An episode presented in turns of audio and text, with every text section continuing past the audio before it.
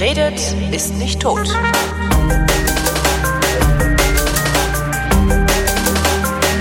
Herzlich willkommen zur dritten Ausgabe der kleinen Kochschule mit Sven Menke. Ähm, du musst jetzt was sagen. Ich muss jetzt was sagen. Ja, du musst was sagen wie Hallo oder so. Ah, ah, hallo Hörer. Hallo Holgi. Hallo Hörerschaft. Der Sven ist Koch und ist so freundlich, mir zu erklären, wie das mit dem Kochen alles so geht. Ich muss ja zu, zu, mein, zu meiner Ehrenrettung oder wie auch immer man das nennt, zu meiner Schande äh, gestehen, ich ein bisschen Plan habe ich ja auch von Kochen. Ne? Also ich, ich bin jetzt nicht komplett unbeleckt und unbedarft. Ähm, äh, ich, ich kann ein Steak Medium braten und zwar auf Anhieb und zwar jedes beliebige Steak, das man mir hinlegt. Ähm, also solche Dinge kann ich schon, aber ich lerne trotzdem nicht aus. Äh, So zum Beispiel äh, habe ich zum ersten Mal in meinem Leben einen korrekten Hefeteig hingekriegt. Da lacht der. Der sich so korrekte Teig. an. Korrekt. Nee, aber es ist tatsächlich so. Ich hatte doch letztes Mal hatte ich doch gesagt, mir wäre noch nie richtig Hefeteig gelungen. Und dann hast du ja gesagt, wie, wie kann das denn gehen? Ist so nur 350 Gramm Mehl, 200 Milliliter Wasser, äh, ein halbes Päckchen frische oder ein ganzes Päckchen Trockenhefe, Teelöffel Salz und kneten, kneten, kneten. Genau. Super, du hast das, hast du es aufgeschrieben? Nein, ich habe es einmal gemacht und das ist, Ist halt das- so simpel. Das ist Ja. halt, das ist halt total simpel. Also ich werde das halt nicht vergessen. Das ist halt total simpel. Und das war halt die beste Pizza, die ich je selbst gemacht habe. Also die, die liebste war wirklich äh, beglückt und erfreut. Wie lange hast du es gehen lassen? Sehr lang. Ähm, Also wir haben das ja, Boah, ich habe das ja lange. einmal erklärt, so kannst du 45 Minuten gehen lassen, kannst du auch über Nacht so 12 Stunden gehen lassen. nee, so lange nicht, aber das waren bestimmt so, was weiß ich. Warte mal, lass mal überlegen. Zwei Stunden oder so, drei Stunden, irgendwie sowas. Also ziemlich lange. Das ist schon gut. Und ich habe Ja. so lange geknetet. Ich habe das Ding bestimmt, lass, lass mich nicht lügen, Viertelstunde geknetet oder sowas. Nachdem du gemerkt hast, dass du dich einfach nur fallen lassen musst, ist das auch gar nicht so anstrengend. Ja, wobei da habe ich noch ein bisschen Probleme mit gehabt. Also dieses, ne, die, die linke obere Ecke nach rechts unten zu legen und dann da drauf zu drücken. Weil mein Teigfladen war gar nicht so groß, dass ich den hätte so prima falten können. Weißt du? Okay. Da muss ich noch ein bisschen üben. Aber hat, äh, hat halt irgendwie dann letztlich doch nichts gemacht. Ähm, Aber da kann ich ja dann vielleicht noch mal ein Video, ein kurzes äh, zu machen. kannst du auch machen. So dass man das Aber- einmal, das ist, weißt du, ich habe dann auch so beim Erklären überlegt, Mensch, fünf Minuten erklären oder zehn Sekunden zeigen. Ja. Ne? Das ist, ist halt echt immer einfacher. Zeigen ist halt immer schwierig, weil man muss halt die Aufmerksamkeit noch aufs Bild richten und so. Wenn du es so hörst, äh, Podcast ist halt schön, weil das kannst du nebenbei machen. Ne? Ja, finde ich ja auch. Und deshalb dann nochmal, wenn du so nachgucken willst, so, ich habe das nicht verstanden, packst du so ein 30-Sekunden-Video vielleicht irgendwo noch in die Shownotes, dann ist das immer ganz gut. Gerade wenn man sowas später nochmal raushören will. Ich habe ja mal äh, ein, ein Video über Kroketten gemacht. Achtung, Spoiler. Ein Und Video über Kroketten. ja, wie man Kroketten selber zubereitet. Ja, äh, hm. Kartoffel pürieren und naja. Ko- Kommen wir gleich zu. auf, auf jeden Fall äh, ist das noch so so ein altes Ding, weißt du, 15 Minuten lang und alles im Detail gezeigt und so. Und da fängt das schon an. Wenn du das prinzipiell kennst, aber nur noch mal kurz überfliegen willst, sind 15 Minuten teilweise auch schon zu lang und zu ausführlich. Und wenn du so eine Stunde Sendung hast und dann vielleicht noch mal so einen Kniff irgendwo rausholen, ist dann äh, mit so, so einem kleinen, mit so einer kleinen Extra-Datei immer ganz gut. Mhm. Aber prinzipiell dieses, äh, du kannst halt nebenbei was machen, zum Beispiel Fahrradfahren und sabbern oder äh, laufen und sabbern oder einkaufen und den ganzen Wagen vollschütten, weil du Hunger hast und dann irgendwie über tolles Essen irgendwas hörst. Das, das Und dir dann aber trotzdem nur den Scheiß kaufst, weil du ja Hunger hast und irgendwie dein, dein, deine selektive Wahrnehmung nur schnelle Kohlehydrate irgendwie vorhanden nimmt und in den La Ja. Wagen legt. Ach komm, scheiß drauf, nehmen wir noch einen Snickers mit. Oder wie der, der Ahoy Poloi das gestern so schön geschrieben hat, dieses ganze Fertigzeug, was man sich reinschüttet, damit man das Fett nicht selber in sein Essen reinmachen muss. Ja. Ich glaube, deshalb gehen die Leute auch noch zu McDonalds und Burger King. Ja, nee, ich glaube, die, also ich Doch, weiß, weil, weil, weißt du, du isst das und bist ja gar nicht bewusst, wie fettig das ist. Das stimmt. Das, das geht mir ja manchmal auch so, ne? das stimmt allerdings, wenn überlege- du selber so viel Fett ans Essen machen müsstest, Ja. würdest du schreiend in der Küche stehen wahrscheinlich die ganze Zeit. ja. Ja. Ein Milchshake schmeckt halt geiler, wenn Sahne dran ist. Ne? Butter. Mm. Scheiß doch drauf, direkt Butter an Milchshake. Und Nuss-Nougat-Creme für den Kali. Genau, mit den frittierten Elefanten dazu. Richtig. Ähm, was ist eigentlich, also was ich dann gemacht habe, also ich habe den Teig gehen lassen, danach habe ich den nochmal so einmal so durchgeknetet und, und dann ausgerollt. Hm? Hätte ich den durchkneten, ist das richtig, den dann nochmal durchzukneten oder äh, lässt man das lieber? Weil damit drücke ich ja letztendlich dann auch diese Luftblasen wieder raus, ne? Ja, also Brot ist, muss ich mal ganz kurz zusammenfassen, das war in den Kommentaren ja nachher mit dem Pizzateig auch schon, das ist ja ernsthaft Wissenschaft für sich. Also ich habe ja mehr Respekt vor Leuten, die wirklich richtig Brot machen können, als vor Leuten, die irgendwas kochen können. Ähm, was du sagst, ist nicht ganz falsch, ist aber meiner Meinung nach jetzt auch gar nicht so essentiell wichtig. Du drückst zwar Luft raus, aber du hast ja immer noch Luftblasen drinne und da verklebt der Teig ja auch nicht. Also die Luft Mhm. wirkt da ja auch als Trennmittel. Und was wir aus dem Physikunterricht kennen ist, was passiert mit Luft, die warm wird, die dehnt sich aus. Ja. Ne? Also du bist ja nicht die Luftblasen los, sondern du hast vielleicht kleinere. Mhm. Das hat ähm, auch mit dem Gehen viel zu tun. Also wenn wir, ich weiß auch gar nicht, ob ich das machen kann, Brot backen, mal so richtig erklären. Ähm, wenn du so ein richtig schönes Baguette hast, da sind ja auch richtig Luftlöcher drin. Ne? Wir haben eben schon kurz über meine äh, letzte Baguette-Erfahrung gesprochen aus dem, aus dem Einkaufszentrum, so frisch gebacken, total toll. Am Abend aufgeschnitten, total trocken und splittrig, spröde. Das ist das, was der Berliner Schrippe nennt. Das ist äh, ähnlich. Also du kaufst ein Brötchen und denkst, hm, lecker. Und eine Stunde später hast du irgendwie so ein, ja, ja. ja, trocken, das, auf so eine komische Art trocken, aber auch, so dass es fies ist, wenn du reinbeißt, weißt du, weil Ja. die Zähne so einen, so einen komischen styroporartigen Widerstand. Wenn es noch nicht mal durch Butter wirklich wieder angenehm wird. Ja, ne? genau. Schlimm. kommt ja auch von schrecklich.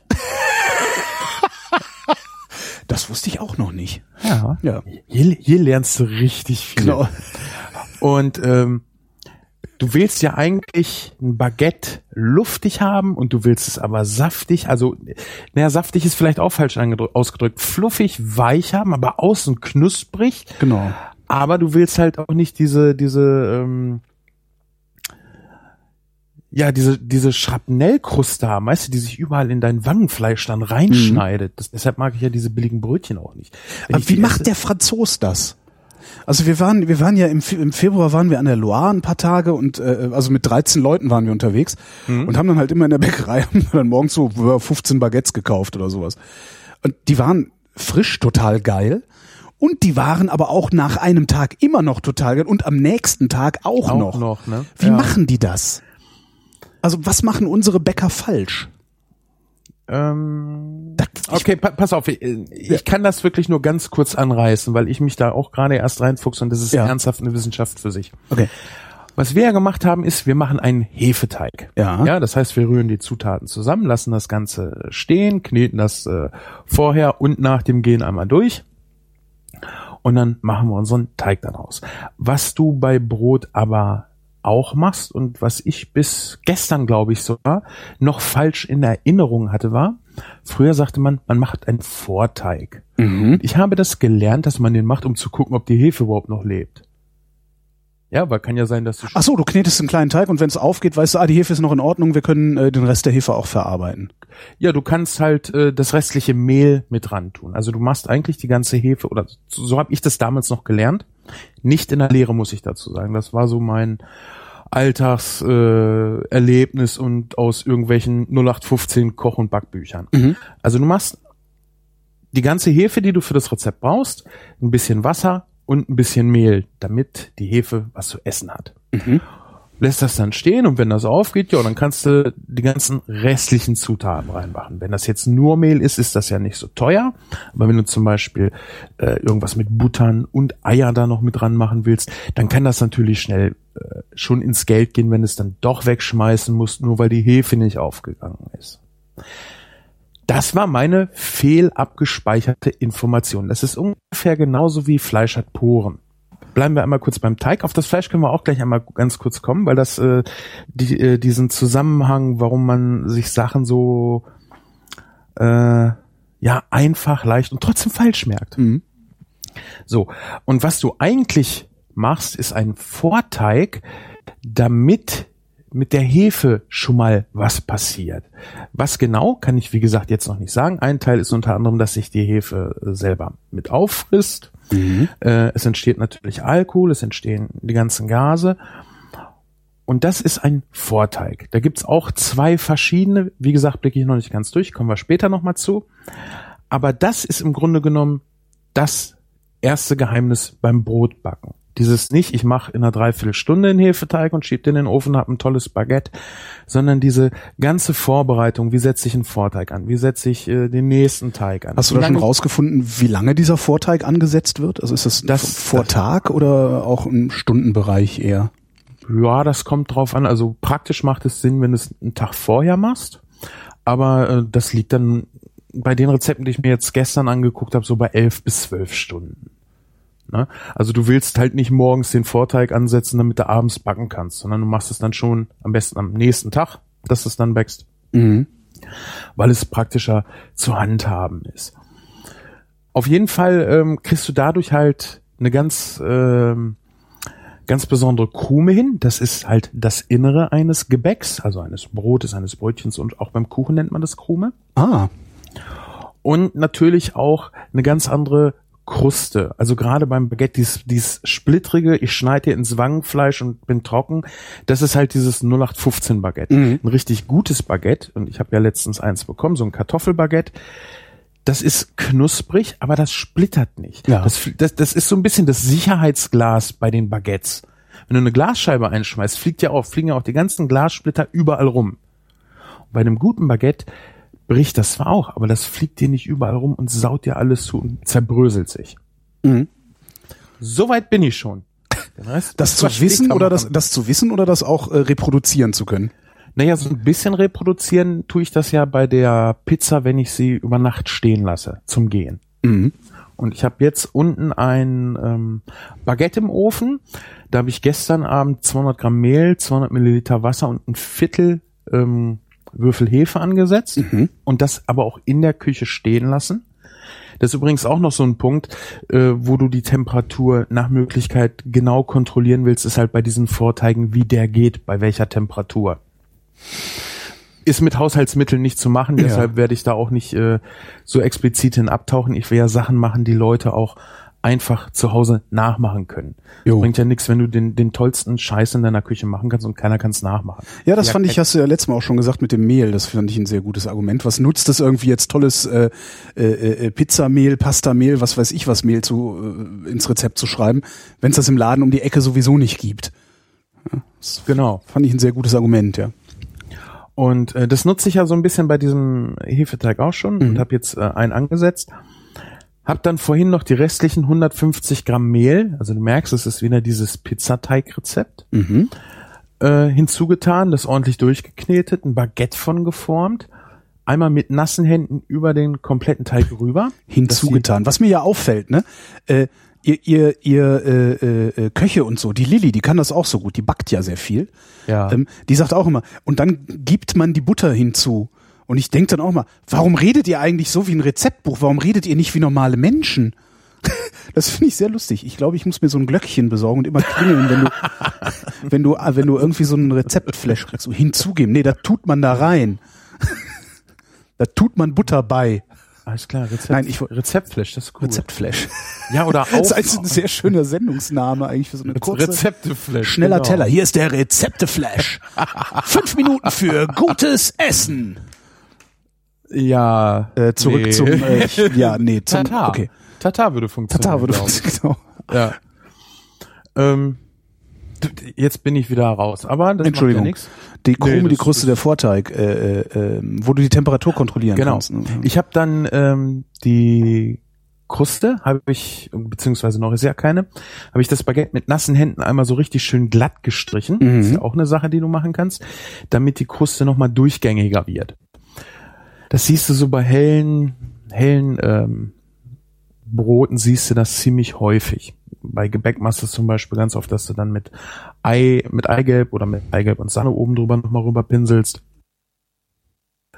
Und da bin ich jetzt nachher gespannt, wie das wird. Das war eigentlich so ein ja sehr schm schmaler Strang, habe ich ja vielleicht so iPhone-Breite. Und dann sind wir ja überraschenderweise zum Essen eingeladen worden hab äh, das Baguette im Ofen stehen lassen. Der Ofen war aus, hab den nur einmal ganz kurz angemacht, dass so ein bisschen Wärme da ist, weil ich dachte, na, wenn da jetzt noch Hefe aktiv ist, die könnten ein bisschen Hefe, äh, ein bisschen Wärme gebrauchen. Komme wieder und habe da jetzt ein riesen Leib Brot drinne liegen. Ja, also ich wäre nie davon ausgegangen, dass das nochmal so derbe aufgeht und bin da schon ganz gespannt, wie sich das geschmacklich äh, dann unterscheidet von dem Brot, was ich morgen nach dieser Quick and Dirty 45 Minuten Methode backe. War, war nicht, wollten wir nicht, uns nicht am Geschirr, also an den, an den Utensilien, die man zum Kochen braucht, entlanghangeln und da haben wir ja letztes Mal den Topf sehr gut äh, ignoriert. Ignoriert. ja. Scheiß Topf, dover Topf. Und damit möglichst viel Praktisches und weil wir es in den Kommentaren ja auch öfters haben, so mach doch auch ein bisschen was an einem Lebensmittel so. Und äh, wir sind Nerds, wir können gar nicht kochen, fangt bitte von vorne an. Habe ich mir gedacht, kombinieren wir das heute und fangen mit Kartoffelkochen an. Mhm. Kartoffeln kochen kannst du. Das, ja, das ist also mit Kartoffel, zu Kartoffeln kochen habe ich ja auch das da, damit habe ich das Kochen angefangen. Also ich habe äh, ne klar, du kaufst ja immer mal ein Fleisch und brätst das irgendwie in deiner billigen Alupfanne vom Aldi oder so, die nicht richtig funktioniert und äh, äh, schiebst mal eine Pizza in den Ofen oder was weiß ich was. Ähm, aber so richtig ich gesagt habe, so ich setze jetzt mal einen Topf mit Wasser auf und äh, lasse darin mal etwas garen. Das ähm, ist sehr, sehr spät gewesen. Das muss irgendwann zwischen 1999 und 2004 gewesen sein. Ähm, ich weiß nur noch, in welcher Wohnung das war. Aber äh, ich bin halt ein 69er Jahrgang. Das heißt, äh, ja, ich bin mindestens 30 gewesen, bevor ich gelernt habe, wie man Kartoffeln kocht. Ähm, und, und dachte schon damals. Genau. Und dachte, äh, jetzt, äh, jetzt musst du das aber mal rausfinden. Und dann habe ich halt äh, Kartoffeln gekauft und dachte mir, weil ich wollte mir Kartoffeln mit Quark machen. So. Ähm, dachte mir, ja, scheiße, wie lang kocht man denn eigentlich Kartoffeln? und habe meine Mutter angerufen und habe gesagt, Mama, wie lange kocht man eigentlich Kartoffeln? Und dann sagte meine Mutter, also eigentlich hat sie sich kaputt gelacht, hat gesagt, bis sie fertig sind und hat aufgelegt. ja, und dann hatte ich den Salat und dann habe ich halt einfach mal angefangen zu kochen und immer mit dem Zahnstocher so reingehackt und mit der Gabel und so und ja. Ja, Kartoffeln kochen. Ja, Kartoffeln kochen ist, äh, ich würde das vielleicht mal so machen, dass du jetzt mal genau beschreibst, wie du eine, oder nicht eine Kartoffel, weil das macht man so selten, aber vielleicht eine Portion Kartoffeln kostet. Weil ich finde das immer ganz interessant von Leuten zu hören, wie sie das machen, weil dann kann ich sagen, pass auf, mach das an der Stelle mal so und so. Und dann kann ich dir auch erklären, warum. Wie ich soll jetzt äh, äh, Kartoffeln kochen, also virtuell sozusagen. Genau. Genau. Naja, ich nehme Kartoffeln, ich koche die gerne mit Schale, weil ich esse die auch gerne mit Schale, schmeckt mir besser. Äh, ich nehme halt Kartoffeln, mache die ein bisschen sauber, ne, so also mit Wasser und so einem Bürstchen irgendwie schrubbe ich die ab. Äh, dann mache ich irgendwie, was weiß ich, so zwei, drei Finger breit Wasser in den Pott, schmeiß da die Kartoffeln rein, tu einen Deckel drauf und stell das auf Kochen. Dann koche ich die so lange, bis sie fertig sind. Und bis, ob die fertig sind, prüfe ich tatsächlich, indem ich einen Zahnstocher reinstecke. Und je nachdem, wie gut der durchkommt, sage ich, die sind jetzt fertig. So koche ich Kartoffeln. Das, also, super. Da kann ich ja eigentlich gar nichts mehr sagen. Also ich habe natürlich auch, wahrscheinlich äh, wollte, wahrscheinlich hast du gehofft, dass ich sage, und dann mache ich einen Topf brandvoll mit Wasser, Ja. dass die Kartoffeln darin schwimmen. Ich ertränke sie, ich Genau. sie nicht, ich will sie Das, ich weiß gar nicht, wo ich das her habe, aber das habe ich relativ zügig gelernt, dass das voll, völliger Quatsch ist, dass man die Kartoffeln überhaupt nicht großartig voll Wasser macht. Also dass man, da, man muss die Kartoffeln halt nicht mit Wasser bedecken oder sowas. Das ist gar nicht Ja. nötig. Selbst geschälte nicht. Ähm, geschälte Kartoffeln neigen ja genauso wie so ein geschälter Apfel äh, dazu, sich zu verfärben. Ne? Ja. Und ich habe das so im Gefühl, dass das früher auch schlimmer war. Ich glaube, das wird langsam rausgezüchtet, weil es ist ja auch keine wünschenswerte Eigenschaft. Weder für den Haushalt noch für die Industrie. Mhm. Und ähm, wir haben das in der Lehre auch so gemacht. Das, ja, setze bis oben hin auf und lässt kochen. Und das ist insofern Quatsch, weil du brauchst ja nicht Wasser, damit Kartoffeln gar werden, du brauchst halt eine feuchte Hitze. Und was wird heißer als Wasser? Wasserdampf. Und Wasserdampf, der kann ja auch ganz viel Fläche abdecken. Ja, das heißt, ich habe einen großen Topf und mache da für 30 Leute Kartoffeln rein. Jetzt hypothetisch. Mhm. Wenn ich das mit Wasser machen wollte, Ja. Dauert Ein das Hektoliter Wasser zum Kochen bringen erstmal, ne? ja, das dauert halt Ewigkeiten, bis das ganze Wasser die gleiche Hitze hat. Ja. Und bis dahin sind unten schon mal die Kartoffeln, ja, fast gar. Ja. Und oben die sind halt noch fest und dann hast du halt Ach so, ich hätte dir dann, ach stimmt, ich hätte dir dann, ja gut, du müsstest sie dann ins kochende Wasser legen, damit sie alle gleichzeitig die gleiche Hitze abkriegen, ne? Genau. Und dann hast du aber auch wieder das Problem, die Kartoffeln sind kälter als das Wasser. Kartoffeln sind ja jetzt gefühlt nicht kalt. Aber je nach Menge, die ich irgendwo rein tue, kühlt das Ganze schon ziemlich ab. Das, das hast du ja schon, wenn du irgendwie 200 Gramm Nudeln in kochendes Wasser schüttest, hört sofort auf zu kochen. Genau. Es sei denn, du hast einen Induktionsherd, der auf P steht oder so. Ja. Ja, P ist P auf Induktion ist so das Äquivalent zu Warp in einer Raumfahrt. Ja, genau. Ich sage mal, wenn ich meinen Induktionsherd auf P stelle, geht in Tempelhof kurz das Licht aus. Ja. ja. Und ähm, das will man ja gar nicht. Vor allen Dingen Wasser zieht ja auch Nährstoffe raus, zieht Aroma raus, kostet viel Geld, kostet viel unnötig Zeit und es kommt natürlich noch hinzu, Kartoffeln, gerade geschälte, neigen dann natürlich auch super zum Überkochen. Ja, durch die Mhm. Stärke, durch das Eiweiß. Der Schaum steigt nach oben, selbst oder gerade wenn gerade wenn du einen Deckel drauf hast. Weniger, wenn du keinen Deckel drauf hast. Und dann kocht das über und wenn du dann noch nicht mal Induktion hast, am besten so ein Ceranfeld, so ein Ceranfeld, was ja selber heiß wird. Mhm. Dann brennt das natürlich schön fest und das stinkt schön und das kriegst du nicht gleich sauber und dann lässt es sein und holst sie wieder Fertigkram. Genau. Also Kartoffeln schön waschen. Entschuldigung, aber das ist so. Ich, ich fühle mich so ertappt die ganze Zeit. also mittlerweile tatsächlich nicht mehr. Ähm, wobei ich mich neulich, also ich habe neulich zum ersten Mal in meinem Leben einen fertigen Teig gekauft für Pizza. Aber das hatte ich, glaube ich, letztes Mal auch schon erzählt, ne, als ich dann, ja. Ähm, Da bin ich mir jetzt nicht mehr sicher. nee. Aber ich ich habe das mal überhört. Okay. Ich habe es mal ausprobiert, weil ich mir mal Blätterteig gekauft hatte aus dem Kühlregal, weil ich nicht die leiseste Ahnung hatte, wie man das selber macht und äh, Käsestangen machen wollte. Mhm. Ähm, das, da habe ich dann gedacht, oh, Pizzateig gibt's auch, das probiere ich auch mal. Es war auch gut. Aber der selbstgemachte Hefeteig ist jetzt halt eindeutig besser.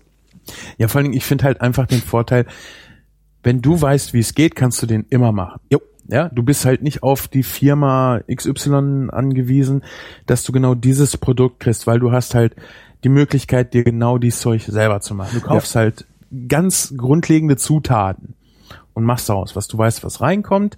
Du kannst es Sonntagabends machen, wenn auch kein Pizzalieferservice mehr unterwegs ist und gerade für den Teig kannst du wirklich immer alles da haben.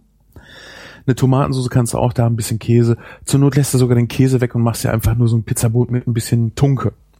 Geht ja auch wunderbar.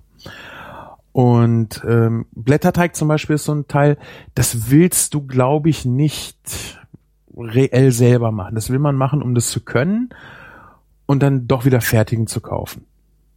Weil das halt ein ziemlicher Aufwand ist. Es ist ähm, schwierig, das zuverlässig hinzukriegen, dass der zuverlässig aufgeht. Aber was man da dann zum Beispiel machen kann, ist, wenn man halt einen wirklich tollen Blätterteig haben will und du hast einen tollen Bäcker um die Ecke, frag den doch einfach, ob er dir nicht Blätterteig verkauft. Weil der wird den mit Sicherheit selber machen. Obwohl, nee, wahrscheinlich kauft er den auch irgendwo ein, oder? Ich meine, heutzutage. Nee, nee, nee das, das würde ich nicht sagen, Nee. weil du hast, ähm, du hast Fett mit drin. Ja. Ja. Und das Fett macht einen ganz großen Unterschied beim Geschmack. Genauso die Tatsache, ob ich einen Vorteig mache oder nicht. Das, was wir ja vorhin schon besprochen haben. Ein gutes Croissant zum Beispiel zersplittert ja auch nicht im Mund und du beißt einmal rein und irgendwie der Rest fliegt im Auto rum, weil Croissant holt man sich meist, wenn man irgendwo mit dem Auto hin unterwegs ist. Ein gutes Croissant ist halt auch so ein bisschen, ja, Kaugummi ist jetzt nicht Ja, richtig, doch, es hat so ja. eine gewisse Zähigkeit. Genau. Also eine gewisse, ja, ja, ja. Ne, du beißt rein und es splittert, aber es bleibt halt dran und du hast halt einen sich ziehenden Teig. Ja, du hast halt nicht so einen dünnen, ja, Knusperbröselteig. Und ähm, da würde ich aber mein Siegel drauf geben, wenn du eine gute Bäckerei hast, wo du sagst, die machen echt geiles Brot, da kriegst du mit Sicherheit äh, die Blätterteigprodukte auch aus eigenem Blätterteig. Weil wenn du das jeden Tag machst, ist das auch keine Kunst mehr. Wenn du das aber so für zu Hause machst und selbst im Restaurant haben wir gesagt, nee, ich weiß, ihr Azubis habt gerade Blätterteig im Unterricht gemacht. Wir kaufen den trotzdem, weil wir brauchen das halt jetzt in zuverlässig. Wir können da nicht nachher an eine Gesellschaft rausgeben, wo der Blätterteig nichts geworden ist. Das kannst du vielleicht machen, um das zu üben und das dann vielleicht doch mal in deine äh, Küchenlinie mit reinzukriegen, aber prinzipiell ähm, vom Ich will Geld verdienen ähm, her äh, lohnt sich das eigentlich nicht. Hm. So. Blätterteig haben wir gesagt. Kartoffeln kochen müssen wir noch. Ah nee, haben wir Genau. ja schon. Nee, ja, ich wollte einmal kurz einmal diesen Ablauf äh, Mhm. genau erklären. Ich finde das immer so toll, wenn, wenn Leute sagen, dass Redundanz toll ist. Ja, ich finde Redundanz super. Ja, Redundanz lohnt sich auch. Und äh, Tobi sagte das dann mal, und er sagte dann hier in deiner Sendung, ja, finde ich ja schon ganz cool, aber du solltest dir angewöhnen, immer zum Schluss nochmal so eine Zusammenfassung zu machen, weil du es dann halt nochmal direkt auf dem Schirm hast, ohne dieses ganze interessante Gelaber zwischendurch, was man ja auch hören will. Ja, stimmt. Aber nicht, um Gute dann Idee. diese, diese Rausaktion zu haben. Jetzt macht das. Also, wir machen, es gibt ja zwei Arten von Kartoffeln, die wir kochen. Salzkartoffeln und Pellkartoffeln. Eine Salzkartoffel ist einfach eine geschälte Kartoffel, die wasche ich vor dem Schälen und die wasche ich nach dem Schälen. Eine Pellkartoffel brauche ich natürlich nicht nach dem Schälen waschen, weil die schälen wir ja nicht. Also wasche ich sie vorher. Dann gebe ich die in den Pott, gebe so zwei bis drei Finger Wasser drauf. Das kann auch ruhig kaltes sein. Wenn man jetzt aber warmes Wasser da hat, ein Wasserkocher ist da zum Beispiel super. Wenn man jetzt keine Induktion hat, dann geht das auch schon mal schneller, weil der Wasserkocher das Wasser einfach schneller heiß kriegt, als das normale Ceranfeld. Dann kommt Salz mit drauf. Meist gebe ich erst das Salz und dann das Wasser drauf, dann geht das schön in das Wasser mit rein. Ganz wichtig ist ein gut schließender Deckel. Wenn man den nicht hat, dann muss man wirklich die Kartoffel unter Wasser setzen, weil wir brauchen ja den Wasserdampf. Und ich will ja nicht ständig daneben stehen und ja, jetzt kippe ich noch was nach. Jetzt kippe ich noch was nach. Jetzt auch. Und vor allen Dingen, das, das kühlt ja alles runter. Und der Wasserdampf sollte ja schon kontinuierlich äh, eine hohe Temperatur haben. Was zur Not auch geht, ist ein Teller. Aber man sollte sich gar nicht erst angewöhnen, mit Tellern zu kochen. Wenn man jetzt aber sagt, scheiße, ich habe den Deckel, ist, ist, habe ich nicht, ist, ist ein doofer Glasdeckel gewesen, ist kaputt gegangen, Ja. kann man zur Not auch mal einen Teller nehmen, aber prinzipiell nicht, weil wenn der kaputt geht, hast du halt die Scherben da drinnen. Ah, stimmt. Ne? Also ich habe auch die alles- ganze Zeit jetzt überlegt, warum ist das wohl ein Problem? Warum ist das? Hm. Ja klar, Alles, wenn er kaputt geht, das ist Scherben im Essen. Ja, dann kannst du alles wegschmeißen. Mm. Dann lässt du das Ganze kochen. Und ich habe so für mich den Erfahrungswert 25 Minuten für halbierte Kartoffeln. Wenn ich jetzt so ganze Kartoffeln machen will, gerade bei Pellkartoffeln willst du das manchmal haben, wenn du Bratkartoffeln machst, dann brauchen sie vielleicht ein bisschen länger. Im Maximalfall vielleicht fünf Minuten länger. Bei einer dicken Folienkartoffel dauert es natürlich noch mal einen Tucken länger, aber da kannst du auch mit Erfahrungswerten nicht viel machen. Da musst du immer nachgucken. Bei Kartoffeln sollte man sowieso immer nachgucken. Aber wenn ich salbiere, weiß ich 25 Minuten, dann sind die fertig und danach richte ich dann auch mein restliches Essen aus. Bis auf so lange Sachen wie Braten, Rouladen, äh, Haxe, was weiß ich. Das braucht ja alles länger. Aber wenn ich jetzt ein Steak brate und ich will sagen wir einen Salat dazu machen oder ein bisschen Gemüse, dann setze ich als erstes die Kartoffeln auf, habe meine Stoppuhr 25 Minuten und weiß, bis dahin muss ich den anderen Rest auch fertig haben. Anschließend werden die Kartoffeln abgegossen und zwar mit dem Deckel, damit die ganzen Kartoffeln nicht irgendwo rausfallen, am besten in das unaufgeräumte Spülbecken, weil man will ja auch im Alltag kochen und ich glaube, die wenigsten Küchen sind jeden Tag komplett ordentlich schön aufgeräumt. Und dann stellst du die Kartoffeln am besten noch einmal kurz auf die Platte. Wenn die aus ist, ist das nicht schlimm. Auch so ein Induktionsfeld hat so ein bisschen eine Nachwärme. Ceranfeld sowieso noch mal viel mehr. Ja. Und das machst du deshalb, damit das ganze überflüssige Wasser, was ja trotzdem noch um die Kartoffeln rum ist und in den Ecken war und nicht rausfließen konnte, dass das als Wasserdampf halt rausgeht. Das heißt, da lasse ich den Deckel dann aber offen. Richtig, den nimmst du weg. Oder aber, wenn du sie warm halten willst, weil du das irgendwie besser in deinen Tagesablauf reinkriegst und dein Schatz erst 15 Minuten später von der Arbeit kommt, dann legst du jetzt ein sauberes Geschirrtuch auf die Kartoffeln, auf den Topf und dann den Deckel drauf. Dann hast du nämlich die Wärme des Wasserdampfes, aber der Wasserdampf verfängt sich oben in dem Tuch drinne. Und dann kannst du ganz in Ruhe so ein paar Kartoffeln auch mal, ja, bestimmt 20 Minuten stehen lassen. Mhm. Und dieses Abdampfen, das gewöhnen wir uns am besten immer gleich an, denn was wir nicht an einer Kartoffel haben wollen, ist halt Wasser. Wasser schmeckt nach nix. Gut, nach dem Kartoffelkochen so ein bisschen nach was, aber prinzipiell wollen wir dann lieber eine schöne Soße dran haben. Wollen wir einen kleinen Stich Butter, einen kleinen Schuss Olivenöl oder ähnliches dran haben. Kräuterbutter ist zum Beispiel auch toll. Und gerade wenn wir äh, gleich auch mal zu den Kroketten, also so zu Kartoffelmassen kommen, da darf möglichst kein Wasser drin sein. Denn Wasser hat das Problem, das bindet ja nicht. Das macht solche Sachen locker, das macht solche Sachen. Das, das verhindert, dass der Kleister, der in den Kartoffeln ist, ausreicht, um die Kartoffel zusammenzuhalten.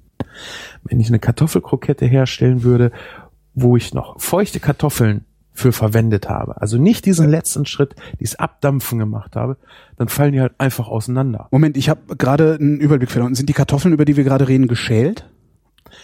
Äh, Im Grunde ist das egal, was du jetzt machst. Okay. Wenn, wir sie, wenn wir sie weiterverarbeiten, dann ändern sich so ein paar Arbeitsschritte. Also dieses Ganze, was wir bis jetzt erzählt haben, gilt sowohl für geschälte als auch für ungeschälte Kartoffeln. Ja? Mhm. Ob ich jetzt eine große Folienkartoffel mache, ob ich jetzt eine kleine Salzkartoffel mache, vollkommen egal. Die Grundprinzipien sind genau die gleichen. An der Stelle grätsch ich kurz rein. Es gilt übrigens nicht für Süßkartoffeln, die nicht wirklich Kartoffeln sind. Genau, Weil wenn du Süßkartoffeln kochst wie normale Kartoffeln, hast du Brei. Ja. Übrigens, so schmecken sie eigentlich auch am besten, finde ich. Also als, als schönes Püree. Nee, Alter, du, wenn du mal in Berlin bist, dann gehen wir mal Süßkartoffelfritten essen. Ähm, was kom total kompliziert ist. Also Süßkartoffeln frittieren ist fast unmöglich. Ähm, außer du umhüllst sie mit etwas. Und ich verrate jetzt nicht, was es ist. Das verrate ich dir erst, wenn wir sie essen. Alles klar. Und du stirbst. Ich Also das freu ist, mich. das ist halt genau, ne, Süßkartoffel wird halt breiig, sobald sie irgendwie mit viel Hitze in Berührung kommt, aber man kann halt eine Panade drumrum machen, die trotzdem knusprig wird. Und zwar, ach scheißegal, komm, der tut Reismehl drumrum.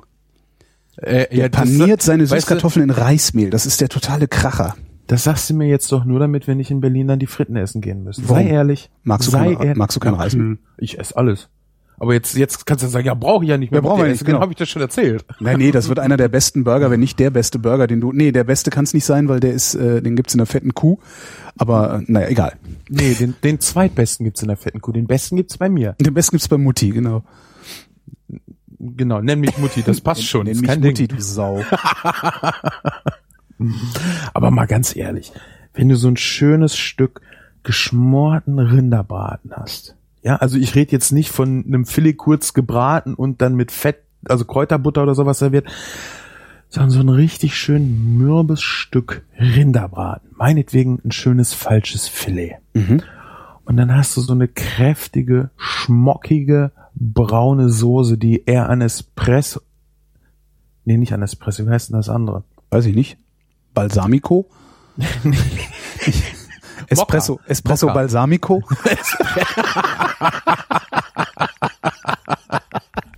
Christian Nips dann auch noch verkauft. Genau. nee, Mokka war das, was ich gesucht habe. Okay. Mockrig ist bei Soßen äh, schon ein, ein, ein positives ähm, Prädikat. Die sind dann halt extrem kräftig, ja.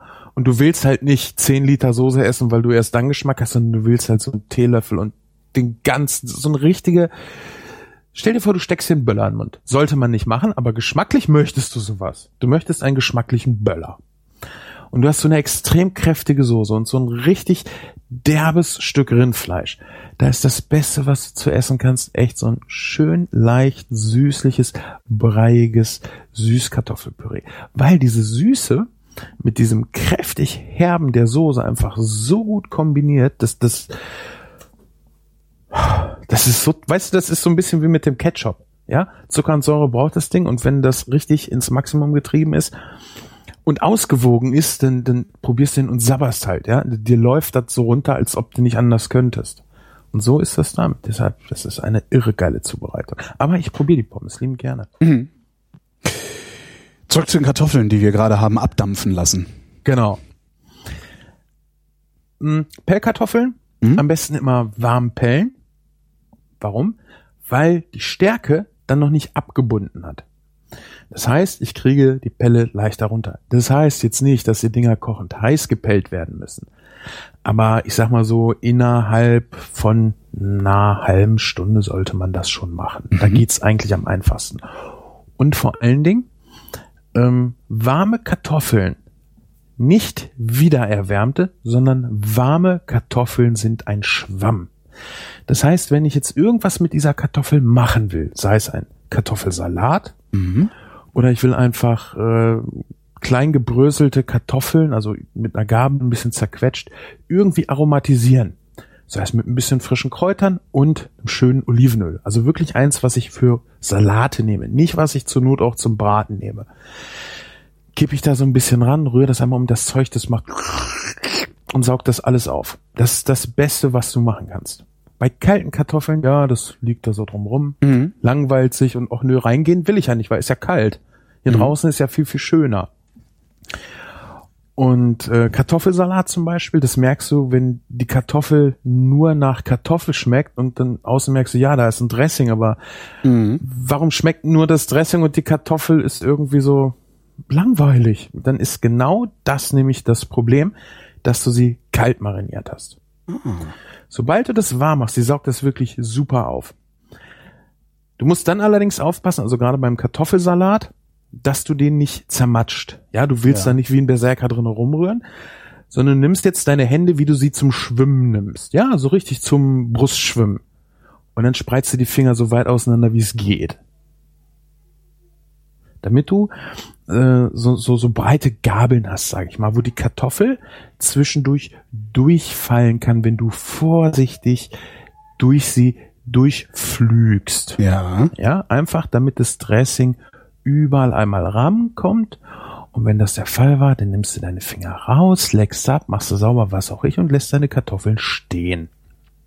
Dann bleiben sie heile. Und dann lässt du sie da drinnen kalt werden. Dann sind sie fest, dann sind sie robust, halten auch wieder was aus. Gerade wenn du dann zum Beispiel nachher irgendwie mit einer Mayonnaise weitermachen wollen würdest. Also bei einem typischen Mayonnaise-Kartoffelsalat nimmst du halt eine kräftige Brühe. Eine Rinderbrühe ist super. Kannst natürlich auch Gemüse- oder Geflügelbrühe nehmen. Die kippst du erstmal rein, lässt das vollsaugen und nachher machst du erst den ganzen anderen Kram dazu. Nicht äh, gleich so eine Mayo-Pampe und dann da rein und das ist halt, das will die Kartoffel auch nicht. Ne? Dann Mhm. vermischt sich halt die, die ganze Brühe mit dem, ja, mit der Fettpampe, die du meist daran kippst und zieht nicht ein.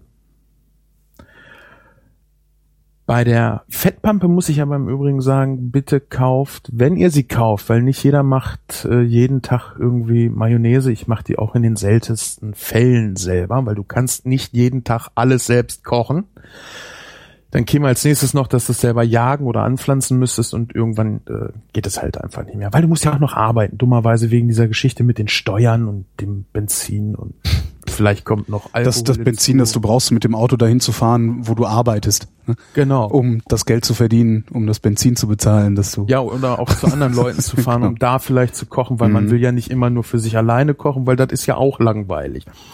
Ähm, was wollte ich denn jetzt? Ich bin manchmal so verpeilt, dass Für marinieren Kartoffelsalat abdampfen. Warme Kartoffeln sind Ab- Schwämme, äh, sagtest du. abgedampfter Kartoffelsalat. Abgedampfter Kartoffelsalat. Ach genau, Mayonnaise. Mhm. Also, wenn du eine Mayonnaise nicht selber machst und eine kaufen möchtest, dann kauf doch auch bitte irgendwas, wo Mayo draufsteht und nicht Salatcreme. so, das ist halt, Kann man machen, wenn man Salatcreme haben will, aber ist halt keine Mayonnaise. ja, wenn du ein Butterbrot hast, kauf, äh, machen willst, kauf halt keine Margarine. Ne? Salatcreme ist halt echt fürchterlich. Das schmeckt, es, ich kenne echt kein Produkt auf dem Markt, was irgendwie annähernd meinem ästhetischen Gefühl von, das kann man essen, nahe kommt. Also du möchtest was Vollfettes. Irgendwas, wo so 85% Öl drinne sind. Und Eigelb und Senf und bisschen Zitrone und bla bla bla. Und ich habe im Ernst die Erfahrung gemacht, je billiger die Mayonnaise, umso besser. Kann man einfach auch aufs Etikett gucken. Schön hoher Fettanteil und halt nicht allzu viele Zusatzstoffe. Und dann probierst du dir, kaufst halt mal eine. Ich kaufe immer hier, weißt du, ich bin so Discounter-Kaufer, was das angeht. Weil das bis jetzt das Beste ist, was ich hier so gekriegt habe äh, von Mayo. Die kostet eine Flasche 85 Cent. Ja, aber die schmeckt auch dementsprechend, äh, ja, dementsprechend nicht, weil der Preis ist ja, äh, korreliert da ja nicht. Aber die schmeckt auch nach Mayonnaise. Mhm. Die schmeckt halt nicht nach, oh, ich möchte eigentlich abnehmen, aber irgendwie muss ich ja das Weiß an den Salat dran kriegen. Ja, dann kannst du auch Joghurt nehmen und fährst damit auch noch besser. Du kannst ja zum Beispiel auch einen schönen vollfetten Joghurt, einen räudigen Joghurt Ne? Räudigen Hast- Joghurt, Hast genau. du das nicht gesagt, dieser stichfeste Joghurt? Genau, ist, es- nee, das andere, warte mal, das eine war, nee, Stich, genau, wie hieß denn das Gegenteil von Stichfest? Ach, nee, mild, Nee, mild. das Gegenteil genau. von Joghurt mild ist Joghurt räudig, genau. Genau. Äh, was, was, was muss denn auf dem Etikett oder was sollte denn auf dem Mayonnaise-Etikett nicht draufstehen? Oder also, äh, gibt's irgendwas, worauf ich achten sollte? Mm, Also klar, ich kann jetzt hingehen, hol mir im Aldi die billigste Mayonnaise, Ja, weil ich da sicher sein kann, dass da, dass da keiner Joghurt reingemengt hat, weil Joghurt zu teuer ist. Ich weiß gar nicht, ob in den anderen Joghurt mit drin ist. Ich weiß es auch nicht. Ich, ich, habe da noch nie drauf geguckt. mal probiert auch Miracle Whip. Ich finde Miracle Whip sowas von widerlich. Das, nee, ich, das haben wir früher als Brotaufstrich benutzt. Also äh, Ja, früher hat's vielleicht auch noch geschmeckt. Das kann Aber dann, sein. dann kam ja irgendwann dieser äh, Abnehmen, gesund leben, Wahn, bla und blub. Jetzt kaufst du dir halt so viel Leitprodukte, das ist geil, kann ja auch das Doppelte fressen. Ja, kostet halt mehr und schmeckt halt nicht. Kalorien hast du dann auch das gleiche. Also mit Leitprodukten hat meiner Meinung nach noch kein Mensch wirklich abgenommen. Weil das, das Problem ist ja nicht das Produkt, sondern der Konsum. Ja.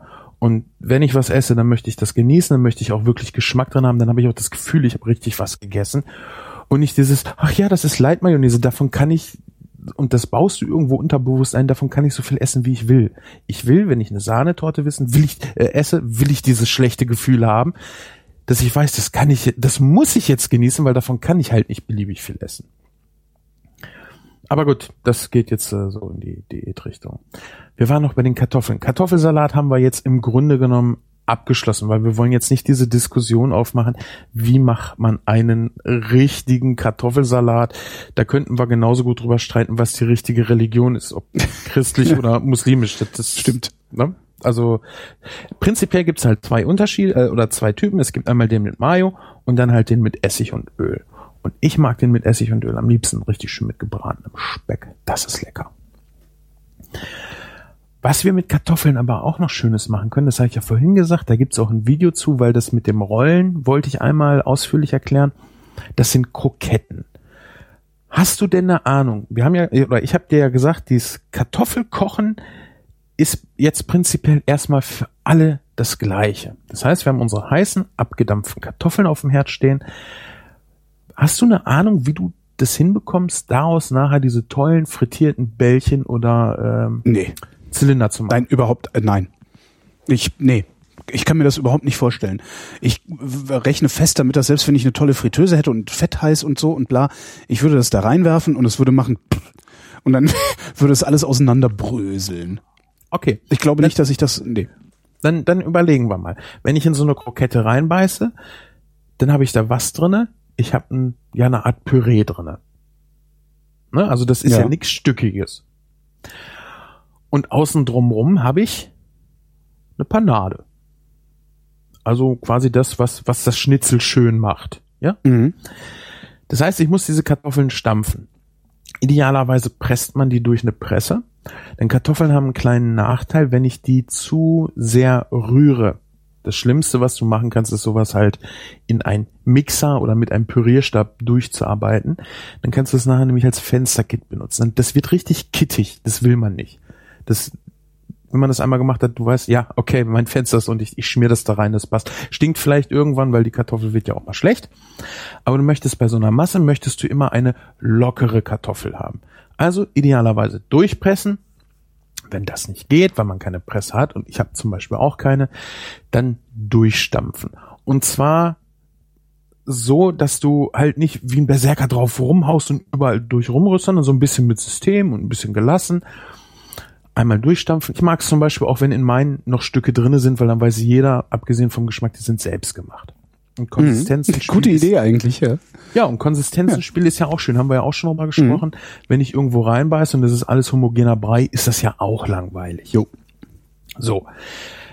Vorher, wie gesagt, ganz, ganz wichtig, wenn du das nicht machst, wird das nichts, dass die abdampfen. Dann stampfen wir sie durch. Und dann kommt Eigelb mit rein. Das genaue Rezept müsste ich einmal raussuchen. Ähm, wichtig ist, dass du nur Eigelb mit reinmachst, weil wenn wir jetzt hier Eiweiß mit reinmachen, haben wir das gleiche Problem wie mit Wasser. Das schmiert und das bröselt, das, das geht kaputt. Die hält halt nicht. Eiweiß bindet zwar, wenn ich jetzt Frikadellen mache, aber Mhm. bei den Kartoffeln ist es kontraproduktiv. Ach. Und das Eigelb mache ich mit rein, damit die Dinge auch richtig schön Geschmack kriegen. Weil Eigelb ist ja auch viel Fett. Schmeckt toll. Salz muss ich eventuell auch noch ein bisschen mit dran machen. Auch wenn ich die Dinger schon gekocht habe, sollte man immer probieren. Ein bisschen frischer Muskat. Und dann rühre ich die ganze Masse schnell durch. Denn was bei diesen Kroketten auch noch ganz wichtig ist, das habe ich vorhin auch schon gesagt, warme Kartoffeln, da hat der Kleber noch nicht abge äh, abgebunden. Ja? Wir müssen die ganze Masse heiß verarbeiten. Das macht im Eigelb jetzt nicht so viel. Wir tun das rein und rühren gleich um. Aber ganz, ganz wichtig ist, dass ich die wirklich heiß verarbeite und dann auskühlen lasse, dass sie fest werden. Jetzt gibt es im Grunde genommen ja drei Möglichkeiten, wie ich mit dieser Masse weiter vorgehen kann. Entweder ich rolle die zu kleinen Kugeln. Mhm. Das kriegst du ja auch so in, in Ja, Beuteln tiefgefroren zu kaufen. Was auch für den Anfang Und selbst bei den Dingern habe ich übrigens den Verdacht, dass ich die zerbröseln würde, wenn ich sie ins Fett werfe. gebe ich dir ein paar Tipps, das passiert dir dann nachher auch nicht. Da Okay. gibt's nämlich äh, zwei Sachen, die auch noch zu beachten sind. Das heißt, ich habe jetzt diese heiße Masse, Mhm. nehme mir ein bisschen was auf der Hand. Die Hände kann ich vielleicht mit ein bisschen Mehl einstreuen, dass die Masse nicht an den Händen klebt, aber auf keinen Fall Wasser. Wasser würdest du zum Beispiel bei Kartoffelklößen machen. Ja? Warum? Damit die nicht kleben. Und du willst halt nicht außen nachher noch so eine Mehlschicht drumherum haben, weil Klöße kochst du und es wird dann schleimig. Kroketten panieren wir nachher, die frittieren wir, es wird knusprig. Das ist gewünscht. Aber, warum darf ich denn dann da kein Wasser dran machen? An die Kroketten? Ja. Also Also, dann werden sie ja wieder matschig. Das ist ja wieder ach das so, gleiche ja stimmt, das Problem, ist Schwamm, ne? ne? Genau. Ja. Und es schmiert halt und das willst du halt nicht. So. Ich forme also kleine Kügelchen, leg die auf die Arbeitsplatte, lasse die kalt werden, dann bindet nämlich der Kleber und dann kann ich sie nachher exakt wie ein Schnitzel panieren. Einziger Vorteil ist, ich muss sie nicht unbedingt nochmal durch Mehl rollen. Die Arbeitsplatte mehle ich vorher einmal aus, dass ich die Kartoffeln nachher ähm, von der Arbeitsfläche wieder runterkriege, ohne dass alles voll klebt. Aber ich musste dann nicht nochmal extra melieren.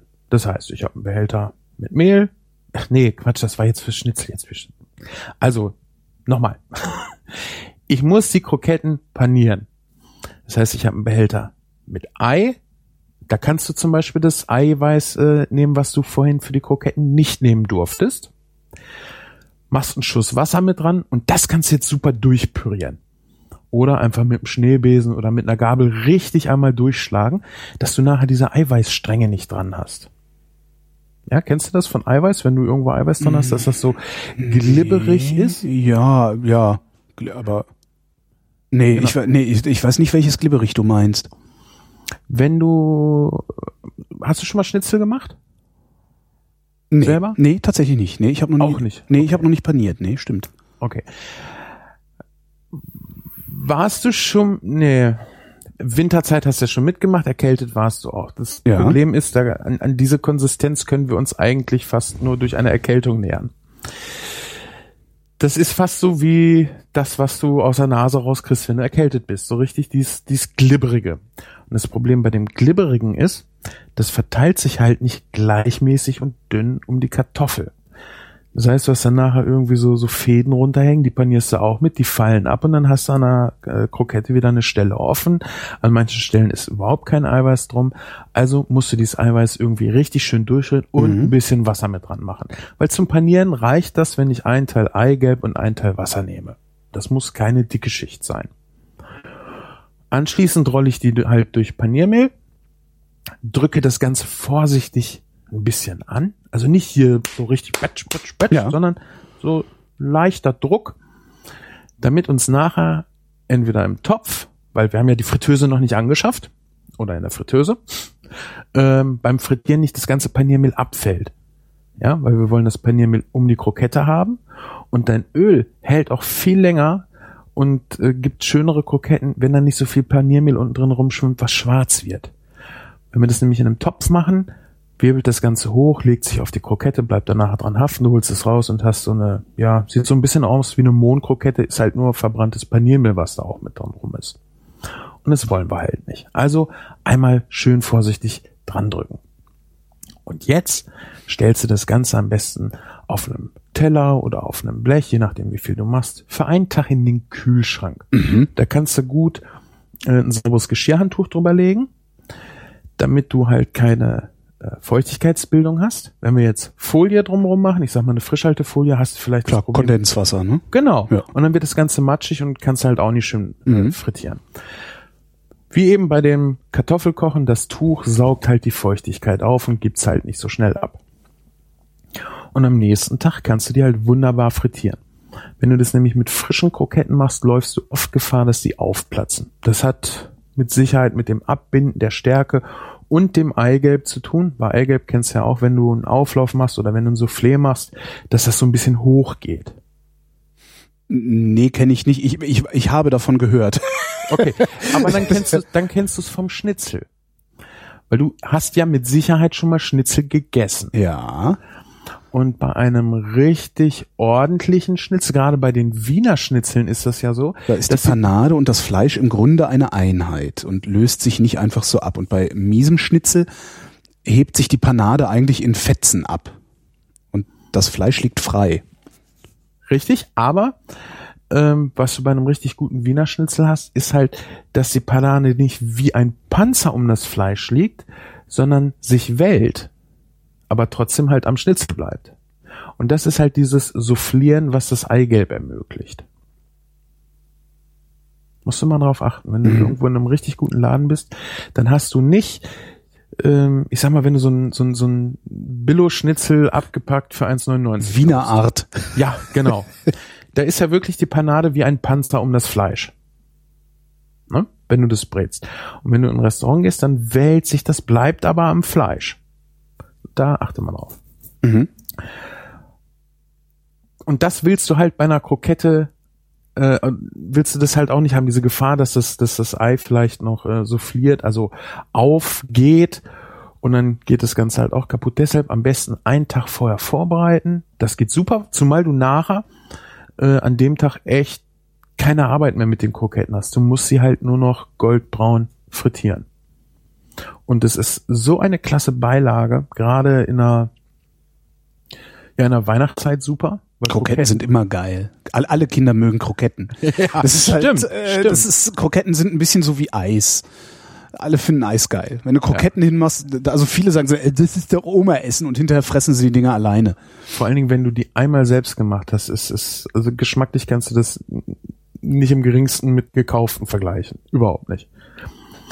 Und die Dinger sind natürlich äh, geil für Soße, weil die saugen halt ordentlich viel. Du hast halt innen drin diese, diese Art, äh, die, ja, Kartoffelpüree, aber in einem Kartoffelpüree, da hast du ja schon Milch, Sahne oder Butter oder am besten die letzten beiden, also Sahne und Butter drinne, die saugt halt keine Feuchtigkeit mehr. Aber die Krokettenmasse, die ist ja noch nicht gesättigt. Ja, die will Soße. Am liebsten eine Sahnesoße, eine Bratensahnesoße. ja. Gott. Und der Deutsche steht ja im Allgemeinen sowieso auf literweise Soße. Also Tunke, Tunke. Äh, Genau. Äh, Siebeck hat das mal Tunke genannt. Das fand ich eigentlich, und ich mag Siebeck echt nicht so gerne, weil das so ein, das ist ein elitärer, es ist ja so ein Schnösel, ne? Ähm, aber der hat's mal Tunke genannt und ich fand Tunke sehr, sehr treffend. Das hat was Ursprüngliches, ne? So ja, vor allem, ja, na, vor allen Dingen hat Tunke auch immer sowas von viel zu viel und, und so, weißt du, also ich finde ja Soße, Soße ist ja schön, aber äh, am geilsten ist Soße halt, wenn sie nur das Gewürz ist. Das äh, ist auch in einem Buch, äh, wo wir häufiger schon drüber gesprochen haben, das Heat, also Hitze von Bill Buford. Ähm, da ist er doch in Italien irgendwie, äh, oder ich weiß nicht, ich glaube, das ist sogar in, in der Küche da in New York, wo er arbeitet. Ähm, da, wo, wo der Typ halt auch sagt, äh, dass, die Nudeln sind das Essen, die Soße Ja. ist nur das Gewürz. Darum macht man da auch nicht so viel dran, sondern die Nudeln müssen halt nach was schmecken. Ja, das war bei Mario, genau. Ja. Ja, das ist richtig, weil und das ist ja das Problem mit dem Deutschen. Der isst halt echt gerne viel Soße und das war ja das, was ich am Anfang sagte. Du willst halt was Kräftiges, du willst halt was, was was in deinem Mund explodiert wie ein Böller und dann brauchst du halt nicht so viel. Aber billige Soße lässt sich natürlich in Massen herstellen. Teure Soße ne, ist halt kriegst halt nur so wenig raus. Weil du musst halt viel Soße erstmal lange köcheln lassen, bis der Geschmack sich konzentriert. Und da der Deutsche ja sowieso lieber mehr Soße haben will, dann geben wir ihm doch lieber den billigen Scheiß. Naja. Ja. Jetzt haben wir schon mal so die Grundkrokette. Also die Grundkrokette. Da gibt es ja noch ganz, ganz viele Abwandlungen. Es gibt zum Beispiel eine Abwandlung, die äh, wird gespritzt, ohne dass du sie panierst. Ah ja, das sind dann diese kleinen, ja, hm, die, die sehen halt aus wie Kokosmakronen, wie die billigen Kokosmakronen. Ja. Ja, äh, ich und ich habe das bewusst vor der Sendung jetzt nicht gemacht, weil es keinen Sinn macht. Wenn ich das nachschlagen muss, wird der Hörer es nachher auch nicht im Kopf haben. Äh, es gibt so zwei Sachen. Das, das eine, ich glaube, das sind sogar die Pomme Dauphine, genau. Ähm, die werden gespritzt, mit Eigelb eingestrichen und nachher im Ofen fertig gebacken. Und wenn du sowas fertig kaufst, dann ist das immer für die Fritteuse. Immer. Als ob die Leute nicht mit dem Ofen umgehen könnten. ne? Dann gibt es sowas aber auch noch mit einer Brandmasse. Das heißt, du ähm, packst Mehl und Butter in einen Topf, wenn ich mich jetzt nicht täusche. Das Ganze äh, wird gerührt, dann kommt Ei mit hinzu und dann wird der losgebrannt. Das ist so, so eine Grundmasse, die du auch für Windbeutel nimmst. Windbeutel haben ja auch so eine ganz besondere Konsistenz. Und das kannst du halt auch mit einer Kartoffelmasse machen. Die wird dann nachher auch losgebacken. Dann gibt es auch noch Kartoffelmassen, da kommt Parmesan, fein geriebener Mhm. mit rein. Oder was ich halt sehr gerne mache, ist, du machst diese Grundkrokettenmasse, also gekochte, abgedampfte Kartoffeln, Eigelb, eventuell Salz und frischen Muskat. Frischer Muskat lohnt sich sehr, abgepackter ist halt Naja, frischer, frischer Muskat ist halt auch, äh, ist halt, ist halt auch trivial. So eine dämliche Nuss, eine dämliche Reibe, das hält ja ewig. Genau, das ist Das- halt nicht wie ein, wie. Ähm, Ich habe noch nie eine vergammelte oder verschimmelte Muskatnuss gesehen. Nee, vor allen Dingen, die kannst du auch sehr vielfältig einsetzen und äh, ist gar nicht so speziell. Ja, ich sag mal Kardamom oder Koriander, das sind so Sachen, mh, ein bisschen speziell, gerade ähm, Koriander, gut, ist ein frisches Kraut, aber ist halt auch wieder so eine spezielle Sache, die wirst vielleicht nicht unbedingt los. Aber Muskat kannst du für alles nehmen. Ja, Spinat zum Beispiel auch sehr schön, ein bisschen frischen Muskat mit dran. Alles, was mit Kartoffel ist, verträgt Muskat. Fleisch, auch wunderbar mit Muskat, wenn du irgendwie ein Ragout oder ein Gulasch machst. Warum nicht ein bisschen Muskat mit dran? So ein bisschen in die Richtung Pfeffer. Ja, ein bisschen vorsichtig sein bei der frischen, aber das ist kein Ding. So, und jetzt haben wir diese Masse. Da kommt jetzt zum Beispiel mit rein äh, gebratene Speck- und Zwiebelwürfel und ganz viel frische. Und dann nehme ich am liebsten die Krause. Das heißt zwar immer, die glatte hat ähm, mehr Aroma, aber ich finde, die Krause kannst du viel, viel besser fein hacken. Und bei, bei diesen Massen musst du die Sachen möglichst fein hacken, damit du sie nachher auch möglichst vernünftig ähm, verarbeitet bekommst. Stell dir vor, du nimmst so große Zwiebelklumpen, ja, am besten noch rohe. Die sind ja überhaupt nicht flexibel und sollst sie irgendwo einrollen. Das geht halt echt kaum, weil die die schubbern sich da irgendwie lose, reißen dir da Löcher rein, das Ganze wird luftig. Mhm. Du willst es aufschneiden und braten, es zerfällt dir halt. Genau das gleiche, wenn du zu grob gehackte Petersilie jetzt hast. Ja, und ich finde, die, die Krause, die kannst du halt echt wunderbar fein hacken. Das ist halt nicht wie so ein Blatt, auf dem du die ganze Zeit rummatscht. Ja. Außerdem lässt die sich auch sehr schön frittieren. Ja, das ist geil. absolut ja, ja, frittiert. klasse ja. ist. Muss man mal machen. Einfach waschen, abtrocknen mit Küchenkrepp, in heißes Fett, also so wie du Pommes auffrittieren würdest. Das Ganze dauert vielleicht zehn Sekunden, also das ist wirklich sehr schnell. Rausholen, unbedingt wieder auf den Küchenkrepp, damit das überflüssige Fett abgesaugt wird. Salzen und dann zu gebackenem Camembert auf ein Mhm. Steak. You name it. Überhaupt zu Käse ist das toll. Also Ja. ja, stimmt. Ähm, das Frittieren, wie, wie frittierst du? Also ich habe keine Fritteuse. Was mache ich?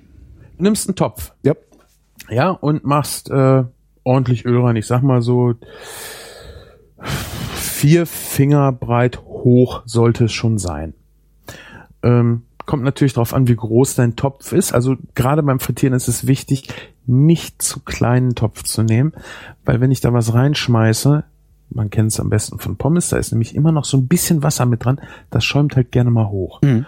Das Schlimmste, was dir dann passieren kann, ist halt, dass dir das Fett ausläuft und dir alles vollsaut, du dich verbrennst, was weiß ich. Also immer schön Sicherheitsabstand bei der Höhe des Topfes mit einplanen. Unter vier Finger, wenn ich wirklich was frittieren will, brauche ich es nicht machen, weil wir haben das vorhin bei den Kartoffeln auch schon gehabt. Wenn ich irgendwas in eine heiße Flüssigkeit gebe, sinkt die Temperatur ab. Mhm. Das heißt, ich brauche ein bisschen Spiel. Und das Fett soll ja auch nicht das Frittiergut zur Hälfte bedecken.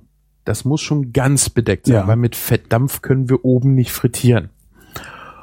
Und wenn wir jetzt äh, Zeus frittieren wollen und die Hälfte ist halt nicht im Fett, dann wird das ungleichmäßig und ist halt doof. Willst du nicht. Du willst es ordentlich haben. So, und das Fett stelle ich einfach auf den Herd, mach das heiß. Am Anfang gebe ich auch ordentlich Hitze, weil da passiert noch nicht so viel. Das Fett braucht halt seine Zeit, bis es heiß wird. Und das kann man sich da auch schon mal ganz schön anschauen, wie Fett, also so ein, ich nehme hier so ein ganz normales Rapsöl, äh, wie das sein Aussehen beim Erhitzen verändert. Ja, du siehst dann so Fädchen drinne rumschweben, dann auf einmal merkst du, äh, dass das richtig flüssig wird. Fett ist ja immer so ein bisschen, also auch gerade Öl ist ja immer so ein bisschen dickflüssig. Wenn es halt heiß wird, dann ist es halt, ja, wie heißt das? Sehr flüssig, überflüssig? Äh, die Viskosität verändert die- sich, genau. ne? Aber ich die, weiß die jetzt nicht- Viskosität nimmt ab, ja, aber äh, Überfluss Ne, ist ja auch, ja. es wird flüssiger. Stimmt, es wird flüssiger, Ne? genau. Ja, es wird halt flüssig. Vorher ist es zähflüssig, jetzt ist es dünn, dünnflüssig, Dünnflüssig, dünnflüssig, genau. zähflüssig. Jetzt haben wir es, genau. Räudig. genau. das räudiges Öl. Ähm, und das sollte man sich ein paar Mal angucken, weil dann kriegst du sehr schnell ein Gefühl dafür, wann dein Öl soweit heiß ist. Und du siehst auch, wie weit die Hitze nach oben schon durchgedrungen ist. Einfachheit halber kann man natürlich ein Holzspießchen nehmen Mhm. oder von einem Holzkochlöffel, sofern man so einen besitzt, und das ins Öl halten und wenn das Blasen wirft, wenn das anfängt, ja, dann kommen wir schon mal an die richtige Temperatur ran. Dann kann man das auch mit einem Stück Fleisch oder mit einem mit einer Pommes probieren. Also ich würde immer erstmal ein Teil irgendwie reinschmeißen, weil dann siehst du auch, wie weit ist das schon richtig durcherhitzt. Das soll halt nicht einmal kurz machen und dann hört's auf zu frittieren, weil dann ist noch nicht das ganze Öl richtig heiß. Mhm. Das ist halt wie beim Backofen. Der braucht auch seine Zeit, bis der komplett heiß ist. Und dann packe ich halt, nehmen wir mal die Kroketten, weil wir das Beispiel eben hatten. Und jetzt kommen wir nämlich dahin, wo es interessant wird, ob ich etwas hineingebe, dazu tue, reinschmeiße, reinlege. Denn so heißes Fett ist extrem unangenehm auf der Haut. Ja, und wir haben bei unseren Kroketten jetzt nicht, aber wenn ich Pommes nehme, haben wir immer das Problem, es könnte ja noch Feuchtigkeit dran sein. Also idealerweise nehme ich einfach einen Schaumlöffel und lege damit mein Frittiergut rein. Ein Schaumlöffel ist sowas wie eine flache Suppenkelle mit Löchern oder mit Rillen drinne, dass halt die Flüssigkeit durchlaufen kann. Habe ich das ausreichend beschrieben? Schaumlöffel, flache Rillen drin. So, Schaumlöffel kenne ich eigentlich anders. Sind das, sind das nicht die Dinge mit Löffel, äh, Löchern? Ja, es gibt die halt mit Löchern. Ach so. Und es gibt die aber auch so, dass da wirklich ganze, ja, Rillen rein, oder, ja, lange Löcher. also es, ne, nicht nur Punktlöcher sind Löcher, auch lange Löcher sind Löcher. Äh, äh, du meinst äh, äh, äh, Ritzen. Schlitze. R Schlitze. Schlitzenritz. genau. okay. Also Ah, auf jeden Fall ja. Öffnung, wo dann halt Flüssigkeiten äh, durchlaufen können. Und eigentlich nimmt man die in der Gastronomie dazu, um zum Beispiel bei einer Brühe, um den Schaum abzunehmen, aber die Brühe soll ja im Topf bleiben, also kann die Flüssigkeit unten durchfließen und oben drauf bleibt halt der Schaum. Die sind aber halt, äh, da wir ja keinen Frittierkorb bei unserem Topf standardmäßig mitgeliefert bekommen, sind die halt super, um das Frittiergut reinzulegen. Was man ansonsten auch machen kann, ich sag mal, wenn du so Hähnchen paniert hast, so die Hähnchenbrust-Innenfilets. Die geben immer so ganz, ganz äh, tolle Hähnchensnacks ab. Das ist so dieses ganz kleine Filet, was so ungefähr so breit ist wie so ein Finger, was in so einem Hähnchenbrust, in so einer Hähnchenbrust noch mit drin ist. Mhm. Die kannst du natürlich auch super einfach reinlegen. Das heißt, nicht von oben fallen lassen, weil die Energie irgendwie physikalisch geht das nämlich nach oben wieder raus. Das heißt, wenn ich es von ganz weit oben fallen lasse, spritzt das Fett auch ganz hoch. Wenn ich es reinlege, Mhm. Spritzt es nicht. Also du brauchst keine Angst bei trockenen Sachen haben, die du in heißes Fett reinlegst, dass da auf einmal irgendwas passiert. Feuchte Sachen, das ist gefährlich. Da dann lieber wirklich so, ein Scha so eine Schaumkelle zu nehmen. Die Schaumkelle sollte dann natürlich idealerweise auch aus Metall sein. Es gibt zwar auch Kunststoffe, die relativ hoch erhitzbar sind, ohne dass sie sich wieder verformen, äh, würde ich mich aber nicht darauf verlassen. Weil das steht nicht unbedingt auf jedem Löffel mit drauf. Du denkst vielleicht auch nicht mit dran. Ach, das war der, den ich nur bis 160 Grad erhitzen durfte. Der Mhm. kann bis 200, was weiß ich. Metall ist halt zuverlässig. Ja, das Schlimmste, was dir da passiert, ist, dass vielleicht du dir mal eine Verbrennung zuziehst und dann lernst es aber auch. Also Verbrennungen gehören dazu wie kleine Elektrostolche, wenn du Elektriker bist. Ach, ja. Mist. Weil da bin ich Wieso? bisher drum rumgekommen. Aber ich habe auch noch nichts frittiert. Also ich habe also heißes Fett. Obwohl stimmt es auch schon, wenn das vom Steakbraten hochspritzt, das tut auch schon scheiße weh. Ja. Ja, aber der Clou ist halt, das auszuhalten. Ne, ich meine, das, das Gibt's da, gibt's da einen Trick oder ist das einfach nur Gewöhnung? der Trick ist, dass es dir nichts ausmacht. Also ich kenne einen Elektriker, also ein Freund von meinem Vater, der ist halt Elektriker, der kann halt 220 Volt anpacken. Wie So. viel Ampere? Ja, so, was weiß ich denn? Aber so, was halt aus der, aus der Wand kommt, da kann er dran packen. Ja, aber ich glaube, die Volt sind doch auch egal. Es geht doch, glaube ich, um die Ampere, ne? Ja, aber was kommt denn da aus der Wand raus? Ich, 16 Ampere? Ich, nee, 8, ich hab keine Ahnung. Aber der kann das Ich anpacken. auch Also das, wo du normalerweise den Phasenprüfer wegschmeißt und schreist, weil du zu doof warst, die Sicherung rauszunehmen, bevor du äh, an das Kabel gehst mit dem Phasenprüfer. Krass, aber der hat bestimmt irgendwelche Spezialschuhe an. Das war, Würde Hm. würd ich jetzt mal fast so sagen. ist das, aber ich weiß es ist nicht. das der dreckige Trick? Da muss ich, den muss ich echt mal, das muss ich echt mal, Sagst das nächste Mal, zieh die Schuhe aus. Genau. Los. Also ich weiß das nur, wir haben bei uns äh, in der Firma haben wir auch riesige Schaltschränke, wo wahrscheinlich ungefähr der das Stromaufkommen eines halben Kraftwerks durchläuft, aus meiner Wahrnehmung heraus. Da liegen halt auch immer Schutzmatten vor. Und Mhm. die liegen da ja nicht, äh, damit du angenehmer stehst. stimmt. Ne? So, Vielleicht hat er hm. immer, vielleicht hat er einfach sein Leben lang Sicherheitsschuhe getragen und, und hat, der Lump. Wäre eine Möglichkeit. Ich bin enttäuscht. Aber das ist äh, das gleiche wie mit Zwiebeln schneiden. Ja? Der, der eigentliche Clou ist, dass es dir nichts ausmacht. Du gewöhnst dich dran. Es ist ja auch cool, so Sachen machen zu können, wo andere Leute heulen. Stimmt. Also Zwiebeln schneiden, jetzt nicht verprügeln. Ich wollte gerade sagen Prügelei, aber Prügelei Ja, ist, hat, aber hat so. eine ähnliche Qualität. Ne? Ja. Ne, Das hat, hat äh, Wood hat das in Hooligans so schön gesagt.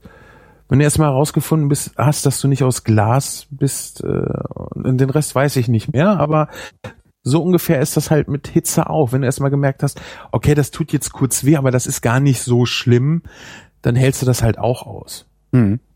Ja. Meist ja sowieso erstmal Aua und merkt dann, tat ja gar nicht weh. War halt der Schreck. Stimmt, das war ja wie bei Kindern halt, ne?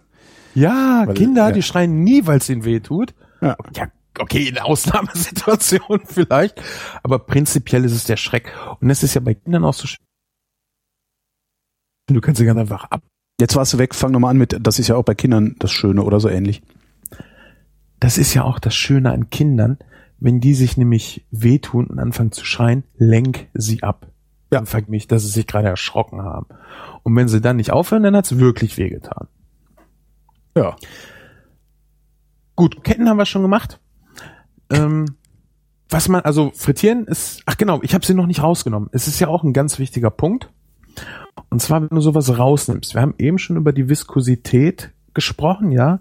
Kaltes Fett dickflüssig, heißes Fett, Fett dünnflüssig. Das heißt natürlich auch, dass kaltes Fett richtig schön klebt. Heißes Fett aber nicht. Also nehme ich sowas oder überhaupt Sachen nehme ich immer aus heißem und nicht aus kaltem Fett raus.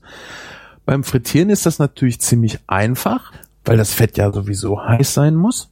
Aber wenn ich zum Beispiel Bratkartoffeln mache oder einen Schnitzel und ich bereite mir die vor und lasse sie dann so lauwarm in der Pfanne stehen, dann kriege ich natürlich viel, viel mehr Fett mit auf den Teller, als wenn ich sie zum Schluss noch einmal richtig heiß mache, damit das Fett auch schön flüssig wird.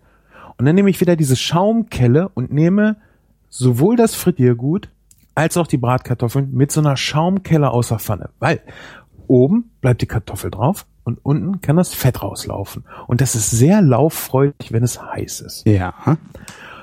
Und wenn ich jetzt so äh, panierten Kram habe, also Pommes muss ich nicht unbedingt äh, auf Küchenkrepp legen, aber alles, was ich paniert habe, will ich auf Küchenpapier legen, Mhm. weil dieses Küchenpapier nochmal so den Rest, der überflüssig, also der wirklich überflüssig ist, einfach raussaugt. Also wenn, wenn ich ein Risotto mache zum Beispiel ähm, und Brät auslasse, lege ich das halt auch immer hinterher nochmal auf Küchenkrepp, um das Fett da rauszuziehen, weil ich mir halt lieber Butter ans Risotto mache, weil ich will ja, dass es nach Butter schmeckt. Ja, aber du kannst ja auch so einen Teil von dem ähm, Bretfett mit dran machen, um das Ganze noch mal ein bisschen kräftiger zu aromatisieren. Mhm. Also nicht die komplette Butter weglassen, weil die Butter bindet ja dieses äh, Risotto auch, aber so ein bisschen was von dem Fett und dafür schüttest du es halt einfach auf ein Sieb. Bis trotzdem das überschüssige Fett bloß, weil du machst ja gerne von dem Bret zum Schluss obendrauf noch was, dass halt diesen Crunch damit drauf hast. Und da willst du halt nicht überflüssiges Fett drin haben. Ne? So Fettaugen auf dem Risotto ist halt nicht schön. Nee. I. Und genauso beim Schnitzel. Wenn ich einen Schnitzel irgendwo esse oder auch Bratkartoffeln oder auch Pommes, wobei bei Pommes habe ich nicht das Problem. Also eigentlich hast du dieses Problem bei saugfreudigen Sachen wie Panaden und äh, gekochten Kartoffeln.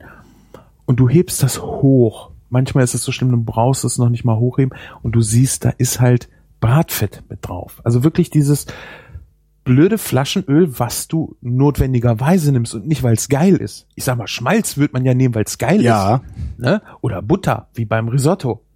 Aber du willst halt nicht irgendwie unnötig Fett drauf haben und deshalb einmal kurz aufs Küchenkrepp und dann bist du das los und hast auch so einen richtig schönen Crunch, gerade bei dem Schnitzel.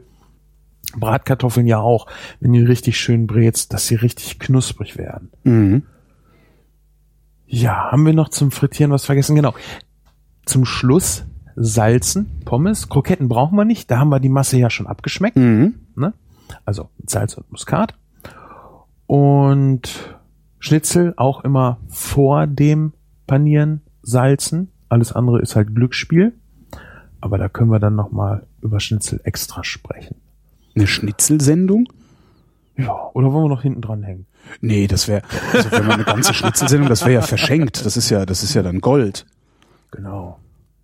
Aber ich habe noch eine schöne Sache. Wir haben nämlich vorhin die Kartoffeln, äh, wir sind ja sehr schnell zum Weiterverarbeiten gegangen. Und ich werde immer wieder danach gefragt, wie mache ich im Alltag eine Soße, ohne Fertigpulver nehmen zu müssen und ohne Brühe kochen zu müssen? Eigentlich müsste man da sagen, ja gar nicht, weil du musst halt irgendwas haben, was Geschmack hat. Ne? Du kannst halt nicht Leitungswasser Ja. abbinden und eine leckere Soße haben. Leitungswassersoße. Das ist der ultimative Esoteriker-Fnord. wieso schmeckt doch total super. Ja. Also ich habe da mal, das stand mal in der Nähe von Petersilie. Das ist eine Petersilienrahmensoße, äh, Globuli. Oh. Ich muss weg. Aber wir haben ja vorhin Salzkartoffeln gekocht. Und Kartoffeln schmecken ja nach was. Also kann ich auch die Flüssigkeit dieser Kartoffeln einfach nehmen und da zumindest für den Alltag eine ziemlich anständige Soße von machen. Mhm. Und zwar kippe ich jetzt vielleicht die Hälfte des Wassers weg. Ja. Den Rest lasse ich drinne. Je nach Kalorienbedarf, den ich so am Tag habe und je nachdem, wie sportlich ich bin, gebe ich jetzt entweder Milch für die Kalorienbewussten und Sportlichen oder für die gerne ich es wirklich lecker Leute, nämlich Sahne. Gib da ein bisschen was ran. Stampfe so ein bisschen die Kartoffel klein, weil die äh, Bindung bringt an die Soße. Und wenn ich schon irgendwas mit Kat und dem Kartoffelwasser an Soße mache, will ich ja nicht unbedingt Mehlschwitze oder einen Soßenbinder nehmen. Nein, dann kann ich ja auch gleich die Kartoffel nehmen. Und dann kommt da noch mal ein bisschen Salz, eine Prise Zucker und schön viel frische gehackte Kräuter. Ich sag mal Kresse, Schnittlauch, Petersilie. Also alles so Kräuter, die ich auch so mitessen würde. Jetzt Rosmarin wäre zum Beispiel schlecht, Mhm. weil den will ich da nicht mitessen. Vor allem nicht im Zahnfleisch stecken haben. Genau. Und wenn, dann muss ich ihn vorher richtig rösten. Ja, Mhm. also ich kann den super geröstet unter eine Kartoffelmasse runterheben, aber ich kann den jetzt nicht frisch gepflückt einfach abzuppeln und dann da reinschmeißen, weil dann hast du echt so, die, ja, dieses Zahnseide-Ersatz-Ding, was halt unangenehm ist. Und dann hast du eine für den Alltag und gerade zu Fisch, also ich liebe das zu Fisch, gerade zu gebackenem, gebratenem Fisch ist das klasse, hast du eine super Soße. Oder du gibst zum Beispiel so zehn Minuten, ja, acht Minuten vor Ende nochmal Karotten mit an deine Kartoffeln. Die kochst du dann auch mit. Mhm. Und dann hast du ja nochmal mehr Aroma drin. Mhm. Ja. Oder noch ein bisschen Lauch, ein bisschen Frühlingszwiebel. Dann hast du so eine Soße, Kartoffelbeilage in Kombination, die einfach total klasse ist, total einfach zu machen ist, weil du musst vorher nichts vorbereiten. Eine Brühe Mhm. musst du im Idealfall schon vorher kochen, weil das halt ein bisschen länger dauert. Und wenn du das mit Milch machst, also in die Richtung Bechamel gehst, dann ist das auch keine so schwere Soße. Die kann man äh, aus ernährungstechnischen Gründen prinzipiell jeden Tag essen. Wie? Ja, stimmt, die, das bisschen Ne? Mehl. Ja, stimmt. Milch, nicht Mehl, Milch. Wie Milch. In Bechamel ist doch Mehl. Ja, Äh. aber ich sag mal, du machst, äh, du bindest die Soße ja mit der Kartoffel. Aber so von der Ausrichtung so. her geht das halt in Richtung Bechamelsoße. Ja, klar, ja, ja, Richtung sicher. Sahnesoße. Ja, richtig. Ja, Ja. ich war gerade mit meinen Gedanken. Ja. Aber ich da hast du Hunger, ey. ich, ich muss mir echt mal angewöhnen, vor der Sendung zu essen. Ich, Das ist aber doch nur der halbe Spaß. das stimmt, aber das Schlimmste ist, ich habe nix hier. Also ich müsste jetzt aufwendig kochen und das schaffe ich jetzt nicht mehr. Also es ist halt einfach, ist mir jetzt zu spät, weil ich ja einen normalen äh, äh, Dingens hab. Tagesablauf. Halbwegs normal. Ich wollte gerade sagen. Ja. So als, als äh, ich arbeite hier und dort und mach bis tief in die Nacht Podcast-Dings. Äh.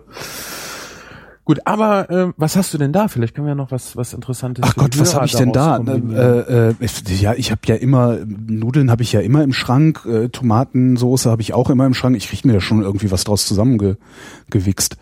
Also das ist halt, äh, ich würde mir, wenn ich mir jetzt tatsächlich noch was kochen würde, würde ich mir wahrscheinlich einfach die äh, eine Packung Tomatenstücke, also Tomatenfetzen nehmen, würde die einkochen, also runter reduzieren, also erstmal ein bisschen, ein bisschen von den Schalotten anschwitzen, äh, da die Tomaten drauf, das reduzieren, ähm, da eine Knoblauchzehe reinschmeißen, aber die ganze Zehe, einfach nur damit das so ein bisschen ausdünstet, aber Mhm. nicht hinterher, ich stinke wie so sonst was. Ähm, und ich habe halt verflucht geilen Parmesan da. ja, so. da, da, Damit hättest du ist das gleich Ding halt, gesagt. damit ist Hätten das wir Ding schon- halt gegessen. Ne? Ja, hätten wir schon aufhören können. Parmesan ist ja auch so eine Allzweckwaffe. Ne? Ja, wenn er gut ist. Ne? Ja. Und ich habe noch aus dem, aus dem, äh, wir waren ja im April, waren wir in Italien. Und da habe ich mir einfach mal so drei so große Stücke mitgebracht. Das hält ja auch ganz gut, das Zeug. Also Mhm. ja, und davon habe ich jetzt noch anderthalb oder so. Wie klappt das denn mit deiner äh, Ernährungsumstellung? Ja, ja, das klappt ganz hervorragend. Oh. Das ist ja nicht wirklich eine Ernährungsumstellung, das ist ja im Grunde äh, achte ich ja nur auf die Mengen, die ich zu mir nehme. Äh, Menge und Energiedichte. So. Ernährungsmengenumstellung. Ernährungsmenge. Gestern habe ich einen doppelten Cheeseburger gefressen. Geht halt auch. Ne? Aber das ist zum Beispiel auch wieder was.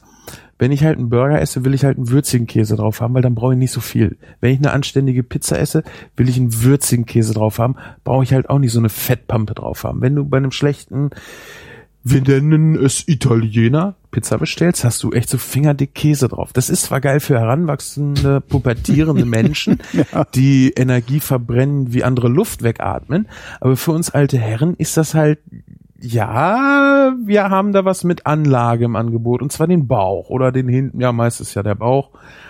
Also da willst du halt würzige Zutaten. Zumal du dann ja auch zungenmäßig so weit abgestumpft bist, dass du überhaupt nur noch dann was schmeckst, wenn du was Kräftiges isst. Ja, Ne?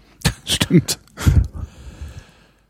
Einen Lardo habe ich noch im Schrank. Ach du Arsch, ey. Jetzt, jetzt gehe ich aber. Also das reicht ja wohl.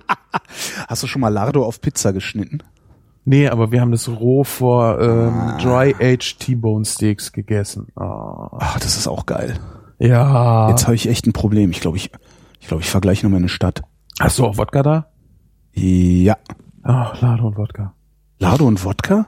Ja klar, erst so diesen schönen, feinen, salzigen Lado. Mhm. Dann kannst du hinterher einen schön, also das muss ein guter äh, Wodka sein. Ja, ja. Den hinterher trinken ist doch toll. Stimmt. Habe ich noch nie gemacht. Siehst du, sogar beim Saufen kannst du was von mir lernen. Ist nicht schlecht, ne? Herrlich. Wo waren wir? Äh, Wir haben äh, Kroketten haben wir durch. Wir haben die äh, Kartoffel-Alltags-Supersoße gemacht. Kartoffelalltags-Supersoße. Mhm. Genau. Die ja auch total klasse ist äh, zu irgendeinem Schweinebraten. Ja, kannst du super für eine Gesellschaft vorbereiten. Und diese Kartoffeln mit der Soße auch. Dann hast du noch eine Bratensoße dazu. Das heißt, du hast eine helle Soße, du hast eine Bratensoße. Diese Kartoffelsoße ist auch klasse für Vegetarier. Ja, weil du musst, also bei einer normalen Soße hast du halt immer irgendwie Fleisch. Ne? Eine Bratensoße ist Fleisch, dann schmeckt die. Auch wenn du Fisch machst, willst du idealerweise natürlich einen Fisch von irgendwo mit drin haben. Gut, kriegt man durch Alkohol auch ersetzt. Ich sag mal, Weißwein und irgendwelche Anisschnäpse, kriegst du das auch hin, aber ist eigentlich auch Tier mit drin. Und wenn du so schönes Gemüse hast, gerade wenn du wirklich Lauch, Möhren, Sellerie so ein bisschen hast, das sind ja diese drei Grundzutaten, die in jede Brühe mit reinkommen. Lauch, Möhren, Sellerie, LMS. Lauch, Möhren, Sellerie, LMS. LMS. Ja. Ist übrigens auch äh, so eine, ja, das, was du in Röstgemüse mit reinmachst. Das ist das Gemüse, was du mitbrätst, wenn du eine Bratensoße herstellst. Deshalb Röstgemüse. Auch wieder LMS, Lauch, Möhren, Sellerie. Oder auch Suppengrün genannt. Richtig. Beim Suppengrün ist aber Petersilie noch mit dabei. Stimmt, aber das kann man ja rausschmeißen. Also schmeiße ich auch meistens raus, weil das eh Genau. in der Regel ein bisschen vergammelt ist schon. Ja. Aber äh, Suppengrün ist eine tolle Sache, wenn man nicht so viel Gemüse einkaufen will, wenn man zum Beispiel nur alleine ist. Ja, so einen ganzen Sellerie alleine ist halt nicht dann noch eine Tüte Möhren dazu und Lauch also genau, noch, irgendwo. weil das auch nur im Vierer-Set gibt gerade, weil der Supermarkt der einzige Laden ist, wo du herkriegst. Und dann Genau. stehst du da und hast Lauch und denkst so, was mach ich denn jetzt? Ja, Ja, alles kochen, pürieren, bisschen Sahne rein, Lauchsüppchen. Ja. Äh, Liebe ich übrigens auch, ne? Das hieß ja, genau, diese, diese Hackfleisch-Lauchsuppe. Die funktioniert halt, weil sie drei Bestandteile hat. Sie hat das Hackfleisch, im Idealfall ein Rinderhackfleisch, was halt auch schon so, so einen Brühegeschmack Mhm. gibt. Dann hast du halt Lauch, was ja in die Zwiebelrichtung geht. Zwiebel ist auch ein Geschmacksverstärker. Aha. Und du hast halt Fett. Fett ist ein Geschmacksverstärker. Also haben wir zwei Sachen, die extrem den Geschmack von dem Rindfleisch verstärken. Dann haben wir natürlich, in, in dem Fett ist ja auch noch so ein bisschen Käsegeschmack mit drinne. Es sei denn, wir nehmen einen anständigen Käse. Normalerweise nimmt man da ja Schmelzkäse. Ich nehme da eigentlich immer Frischkäse, weil ich finde Frischkäse viel, viel angenehmer. Der ist nicht so, so, so. Ich finde Schmelzkäse schmeckt nach Popel. Das ist so. Ich, salzig, Schmelzkäse, das ist halt, Schmelzkäse war halt früher, also wirklich früher, früher, war Schmelzkäse halt so, das, was du noch im Kühlschrank hattest. Wenn du gar nichts mehr im Kühlschrank hattest, hast du immer noch Toast und Schmelzkäse gehabt, aber Das- sonst das ist war so- Schmelzkäse ist nicht. Also so Scheibletten meinst du, ne? Oder meinst du diese Ecken? sowohl als auch, weißt du, das ist halt das, was man äh, damals gegessen hat, als man auch noch ähm, Maggi aus Pinchen getrunken hat. Ja. Weil, Wobei, das habe ich ja nie Fleisch. gemacht. Also eine, eine, meine, meine erste Freundin, die hat immer Maggi auf alles gemacht. Auch so, auch so Pfannkuchen und so auf süße Sachen hat die. bitte? Ernsthaft? Ja? Oh Gott.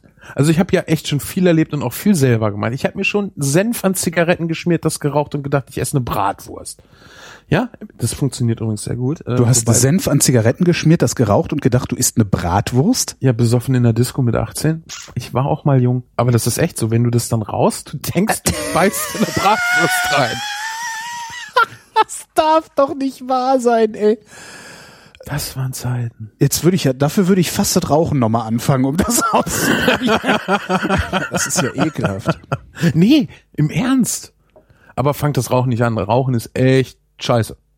Ja, ja natürlich, das ist. Haben, haben wir so einen Erwachsenenton so? Da, da, da, da. Achtung, eine wichtige Durchsage. nee, aber das weiß ja, das weiß ja jeder, dass ich Rauchen für das Dümmste halte, was man überhaupt nur machen kann. Ja, ist es ja auch. Ja.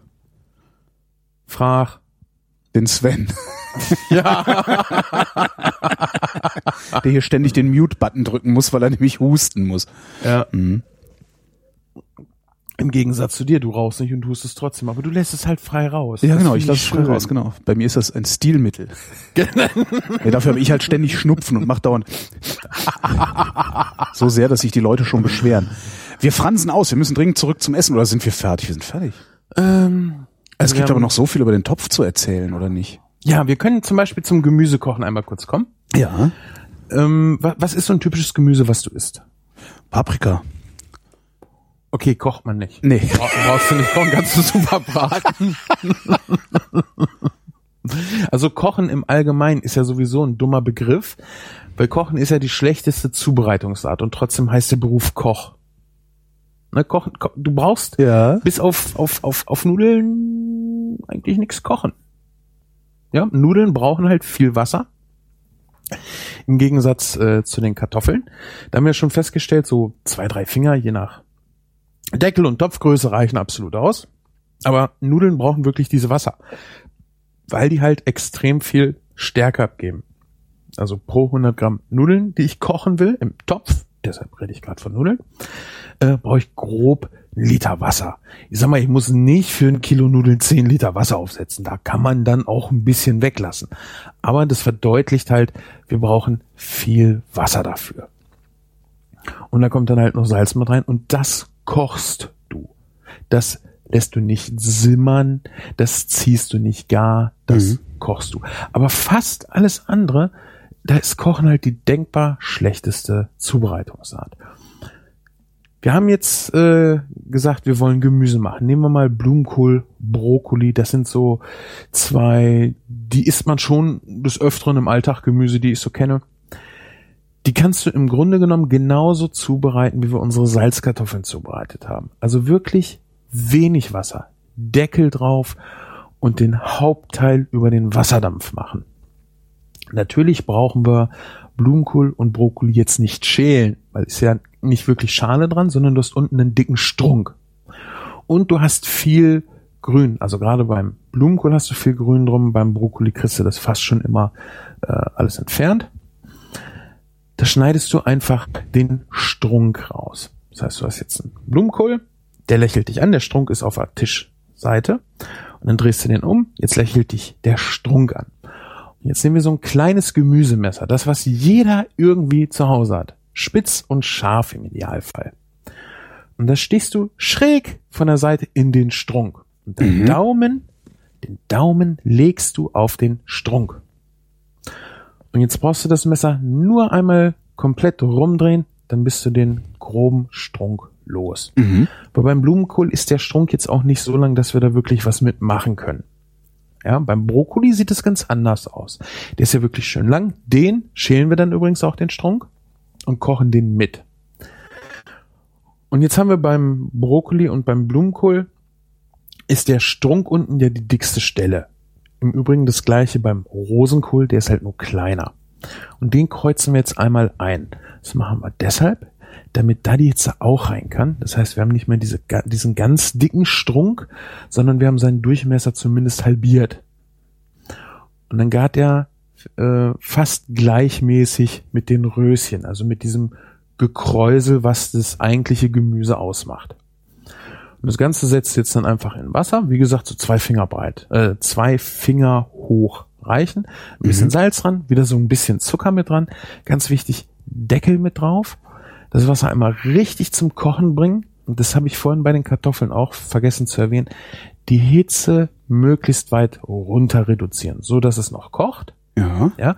Aber nicht, dass nicht es so richtig, sprudelt. Genau, weil dann ist ja, es baut sich halt auch ein Druck auf. Aha. Der Deckel wird leicht angehoben und es verdampft viel zu viel. Drang, also, Gedang, Gedang macht der Deckel dann, ja. Genau. Hm?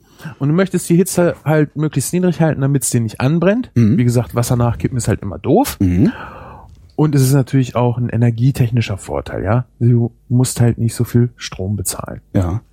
Und vor allen Dingen, je niedriger die Temperatur ist, umso besser ist es auch für das Lebensmittel. So heiß wie nötig, so kalt wie möglich. Mhm. Gerade beim Gemüse. Gemüse und die Inhaltsstoffe sind halt empfindlich. Das hat natürlich auch mit der Länge zu tun. Wenn ich jetzt den Brokkoli lange koche, dann ist der natürlich irgendwann Matsche. Ja, die Konsistenz ist zerstört, die Farbe ist zerstört, das Chlorophyll da drinne, das wird grau, braun, total unansehnlich, äh, wie ausgewirkt, keine Ahnung, will man nicht essen. Das heißt, ich will es möglichst schnell garen, aber ich will natürlich auch die Hitze äh, so halten, dass ich nur die Hitze habe, die ich brauche. Weil je höher ich in der Hitze gehe, umso schneller werden natürlich auch, in, auch Inhaltsstoffe zerstört. Mhm. Ja, Vitamine sind zum Beispiel hitzeanfällig. Eiweiß ist beim Fleisch ist natürlich auch hitzeanfällig. Ja, deshalb ich will vielleicht die Grillplatte, auf der ich oder die Pfanne, in der ich ein Steak brate, so heiß wie möglich machen, um das Steak ganz scharf anzubraten. Dann muss ich es aber auch wirklich sehr schnell wenden, damit das Steak selber nicht so heiß wird. Mhm.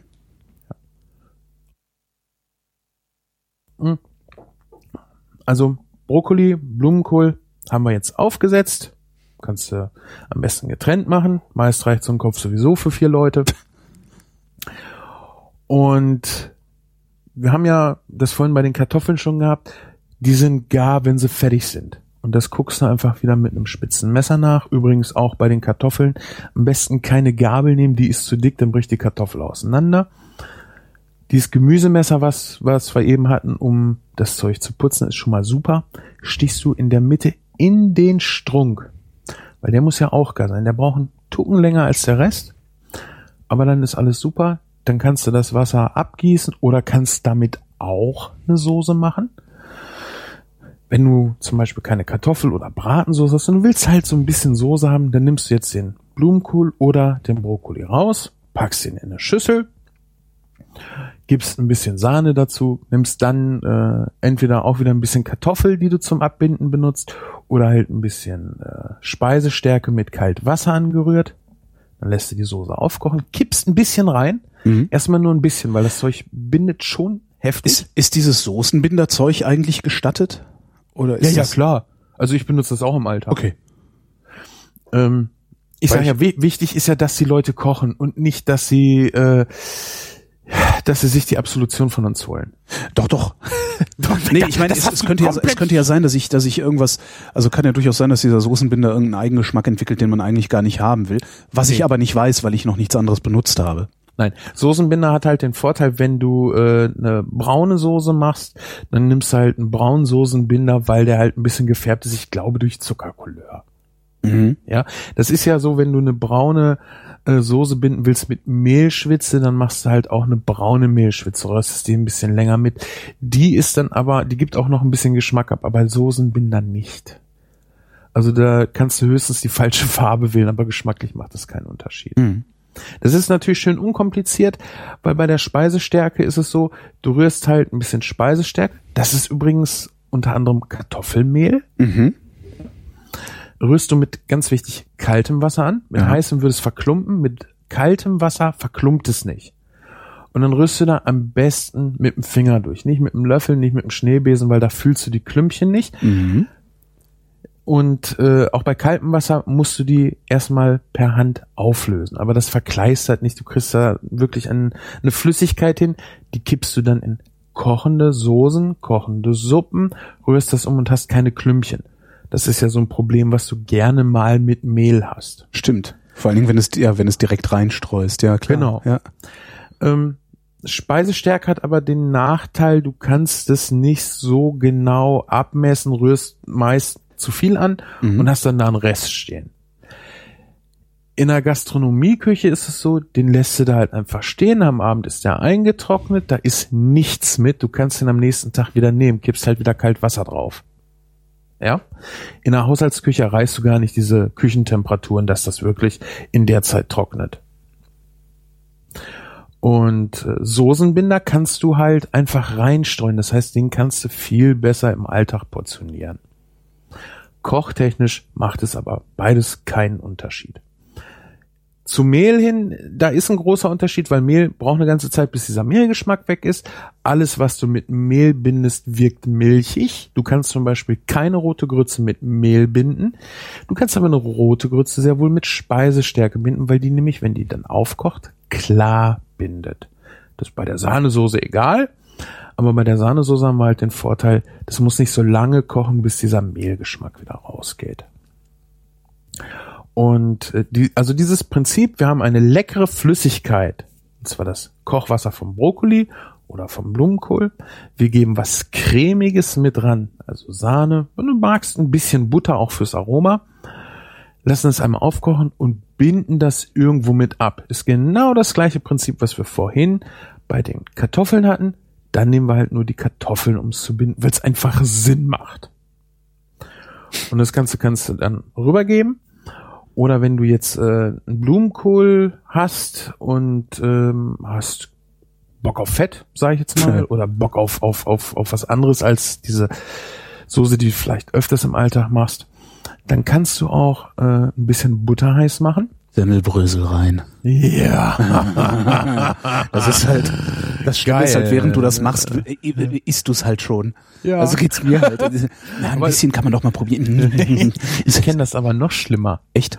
Ja, du nimmst Butter, Semmelbrösel. Also so in meiner Zubereitung ist das ungefähr eins zu drei. Das heißt, auf drei Teile Butter kommt ein Teil Semmelbrösel, weil du willst das Ganze ja flüssig haben. Und dann kommt dann noch äh, frisch gekochtes, gehacktes Ei mit rein. Frisch gehackte Petersilie und ganz wichtig nachher nochmal Salz. Also du musst es wirklich mit Salz abschmecken. Aber das ist ein Zeug, auch gerade über Spargel, das ist so fantastisch. Und jeder, der sich jetzt denkt, oh, das ist mir viel zu fettig, ja, nimm Hollandaise, die hat noch mehr Fett. ne? Also du hast halt ein unheimlich tolles Aroma und einen unheimlich tollen Crunch durch das Paniermehl, durch die Semmelbrösel. Du kannst da ja auch mal ein bisschen variieren, indem du einfach nochmal ein Brötchen nimmst und das ganz grob reibst. Also dass du wirklich grobe Stücke drin hast. Was ja auch nochmal ein tolles Mundgefühl ist. Mhm. Du hast halt den Geschmacksverstärker Fett mit drin. Du hast dieses tolle Allround-Kraut. Ich, ich liebe das seit jeher. Petersilie. War nie out. Petersilienrand auf dem Teller. Okay. 80er Jahre brauchen wir nicht. Genauso wenig ein Pfefferrand. Aber Petersilie ist ein unheimlich tolles Zeus. Hatten wir ja vorhin auch schon frittiert. Und dadurch, dass das in heiße Butter kommt, ist das so ein bisschen in diese Richtung. Und Eier sind sowieso immer klasse. Gerade für den Geschmack. Und das darüber, das, das ist eigentlich auch schon Essen für sich. Allein vom Geschmack her, dann nimmst ja. du pro Person vielleicht einen halben Blumenkohl. Kannst das in dem Fall natürlich dann super auch mit einem Brokkoli mischen. Dann hast du halt für zwei Personen für zwei Tage was. Und ähm, musst halt aufpassen, wie du sagtest, dass du halt die polnischen Semmelbrösel nicht schon beim Zubereiten auf ist.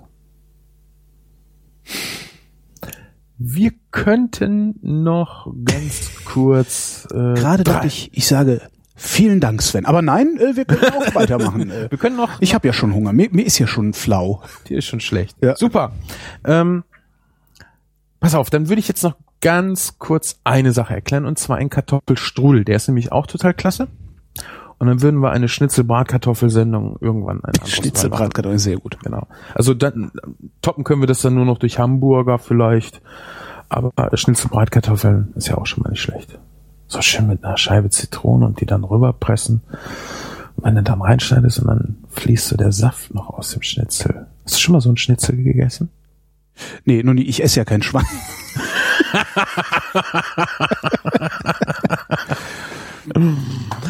Ähm, wir haben ja vorhin Kartoffeln gekocht. Ja. Das heißt, Kartoffeln gewaschen, geschält, nochmal gewaschen. Das machen wir übrigens, um die überflüssige Stärke an den Schälstellen wegzukriegen, die nachher sonst nur dafür sorgen, dass halt dieses Wasser da so mhm. ganz hoch kocht und es geht eh ins Wasser. Wir brauchen das nicht. Dann haben wir sie gekocht, dann haben wir sie abgegossen. Wir haben sie noch mal kurz aufgesetzt, damit der Wasserdampf wirklich möglichst viel Wasser rausgeht. Dann haben wir sie gestampft. Wir haben schön kleingeschnittene Zwiebel und kleingeschnittenen Speck und kleingeschnittene Petersilie kurz ein bisschen mit angebraten.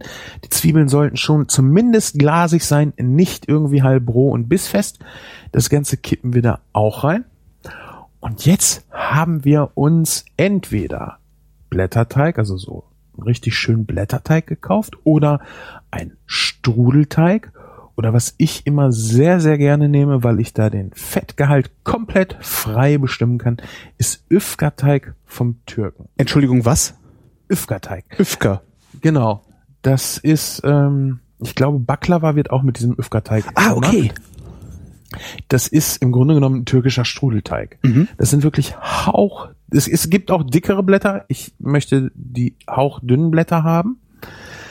Hauchdünne Teigblätter, die im Grunde genommen genauso funktionieren wie Blätterteig. Äh, ein französischer Blätterteig, wenn ich mich jetzt nicht irre, besteht aus 144 dünnen Teigschichten. Ui. Und da ist halt immer so ein bisschen Butter zwischen. Mhm. Der Öfka-Teig ist ein so ein Blatt halt eine Teigschicht ohne Butter. Das heißt, ich kann mir da selber Öl oder Fett oder Butter dazwischen machen. Wie dick ist das denn, wenn du das kaufst? Es ist wirklich hauchdünn. Und kriegst du das dann auf so auf so Backpapier oder oder also äh, als ausgerolltes oder wie, wie muss ich mir das? Du kriegst das äh, auf so einem ja weißen Backpapier. Das ist kein Backpapier, ist eher so ein Ja, so ein Also- Unterlegpapier halt Genau, ne? Also, genau. mhm. Ist, du kannst das Papier nicht mitbacken, aber es hat so diese Trenneigenschaft davon und du Mhm. kriegst es aufgerollt oder gefaltet. Mhm. Und ganz wichtig dabei ist, dass du diesen Teig, wenn du ihn aufmachst, auch nicht liegen lässt, weil wenn der trocknet, dann reißt der halt und bröselt und du hast nicht mehr diesen geschmeidigen, samtigen Teig, den du formen kannst. Mhm. Ähm, Wir nehmen jetzt zwei Blätter Öfkerteig, diesen ganz dünn, nicht den dicken, und pinseln den mit Butter ein. Und zwar haben wir jetzt diese beiden Blätter vor uns liegen, halten den Teig mit der Hand an, bei uns am Bauch fest und streichen mit dem Butterpinsel von uns weg. Mhm. Das ist wichtig, weil andersrum, du kannst halt nicht unten festhalten und dann Ja. mit dem Pinsel, Mhm. ne, dann geht er Ja, halt du kannst halt kaputt. hinten festhalten und dann auf dich anstreichen und dir dann den Pinsel über den Bauch ziehen. Richtig. Ne? Dann bist du gebauch, gebauchpinselt mit Butter. Genau. Naja, jedenfalls, du musst halt die Fettschicht, diese Trenn- und Geschmacksschicht, musst du selber auftragen. Und ich nehme da ganz gerne Butter, weil Butter natürlich sehr aromatisch ist und äh, neutral. Das heißt, ich kann damit noch alles weitere machen. Jetzt habe ich diese zwei Blätter und jetzt drehe ich das oberste Blatt, was ich eingefettet habe, um. Dann habe ich nämlich diese Fettschicht zwischen den beiden Blättern. Und jetzt mache ich das Ganze nochmal, nochmal mit Butter einpinseln. Und auf diese Teig, auf dieses Teigblatt, was ich zuletzt eingepinselt habe, da breite ich jetzt wie so ein, ja, wie so ein Baguette Mhm. meine Kartoffelmasse drauf aus. Ziemlich weit unten, das untere Drittel. Und lass so, ja, drei Finger breit die Ränder frei. Das heißt, ich breite den nicht über die ganze Länge aus. Du machst gerade einen Riesenravioli, ne? Eine riesen Frühlingsrolle. Eine riesen Frühlingsrolle, okay. Genau. Ein Ravioli wäre ja in der Mitte gefüllt Stimmt. und eine Frühlingsrolle ist ja nachher wie so ein Schlauch. Ja, ja, und ja. genau so einen Schlauch wollen wir haben. So, jetzt habe ich den vor mir liegen und klappe die äußeren Seiten um, so dass die Kanten auch mit Teig bedeckt sind. Ja, also ich habe so ein Blatt Papier, klappe die Seiten um, in der Mitte ist die Kartoffelmasse und jetzt kann ich anfangen, das aufzurollen. Und immer wieder, wenn ich das aufrolle, kommt ja Teig von unten zum Vorschein, der noch nicht eingepinselt ist. Also den auch nochmal einpinseln. Wir sollten dann nicht mit Butter sparen. Wenn ich das Ganze fertig aufgerollt habe, kommt das Ganze auf ein Backblech, 180 Grad ab in den Ofen und wird gebacken, bis der richtig schön braun und knusprig von außen ist. Wir müssen uns um die Kartoffel innen drinne gar keine Gedanken machen, weil alles, was wir da schon reingemacht haben, prinzipiell gar ist. Das muss eigentlich nur heiß werden. Mhm. Und wenn der jetzt richtig schön außen knusprig ist, dann kann man den einschneiden, einzelne Scheiben von servieren oder auch so auf den Tisch stellen und da zum Beispiel Pilze zu. Du kannst ja auch den Speck weglassen. Dann hast du die vegetarische äh, Version davon. Beim Öfgateig bin ich mir jetzt nicht zu 100% sicher. Ich würde aber zu 95% sagen, dass der Öfgateig sogar vegan ist. Äh, müsste man halt einfach mal auf die Verpackung gucken.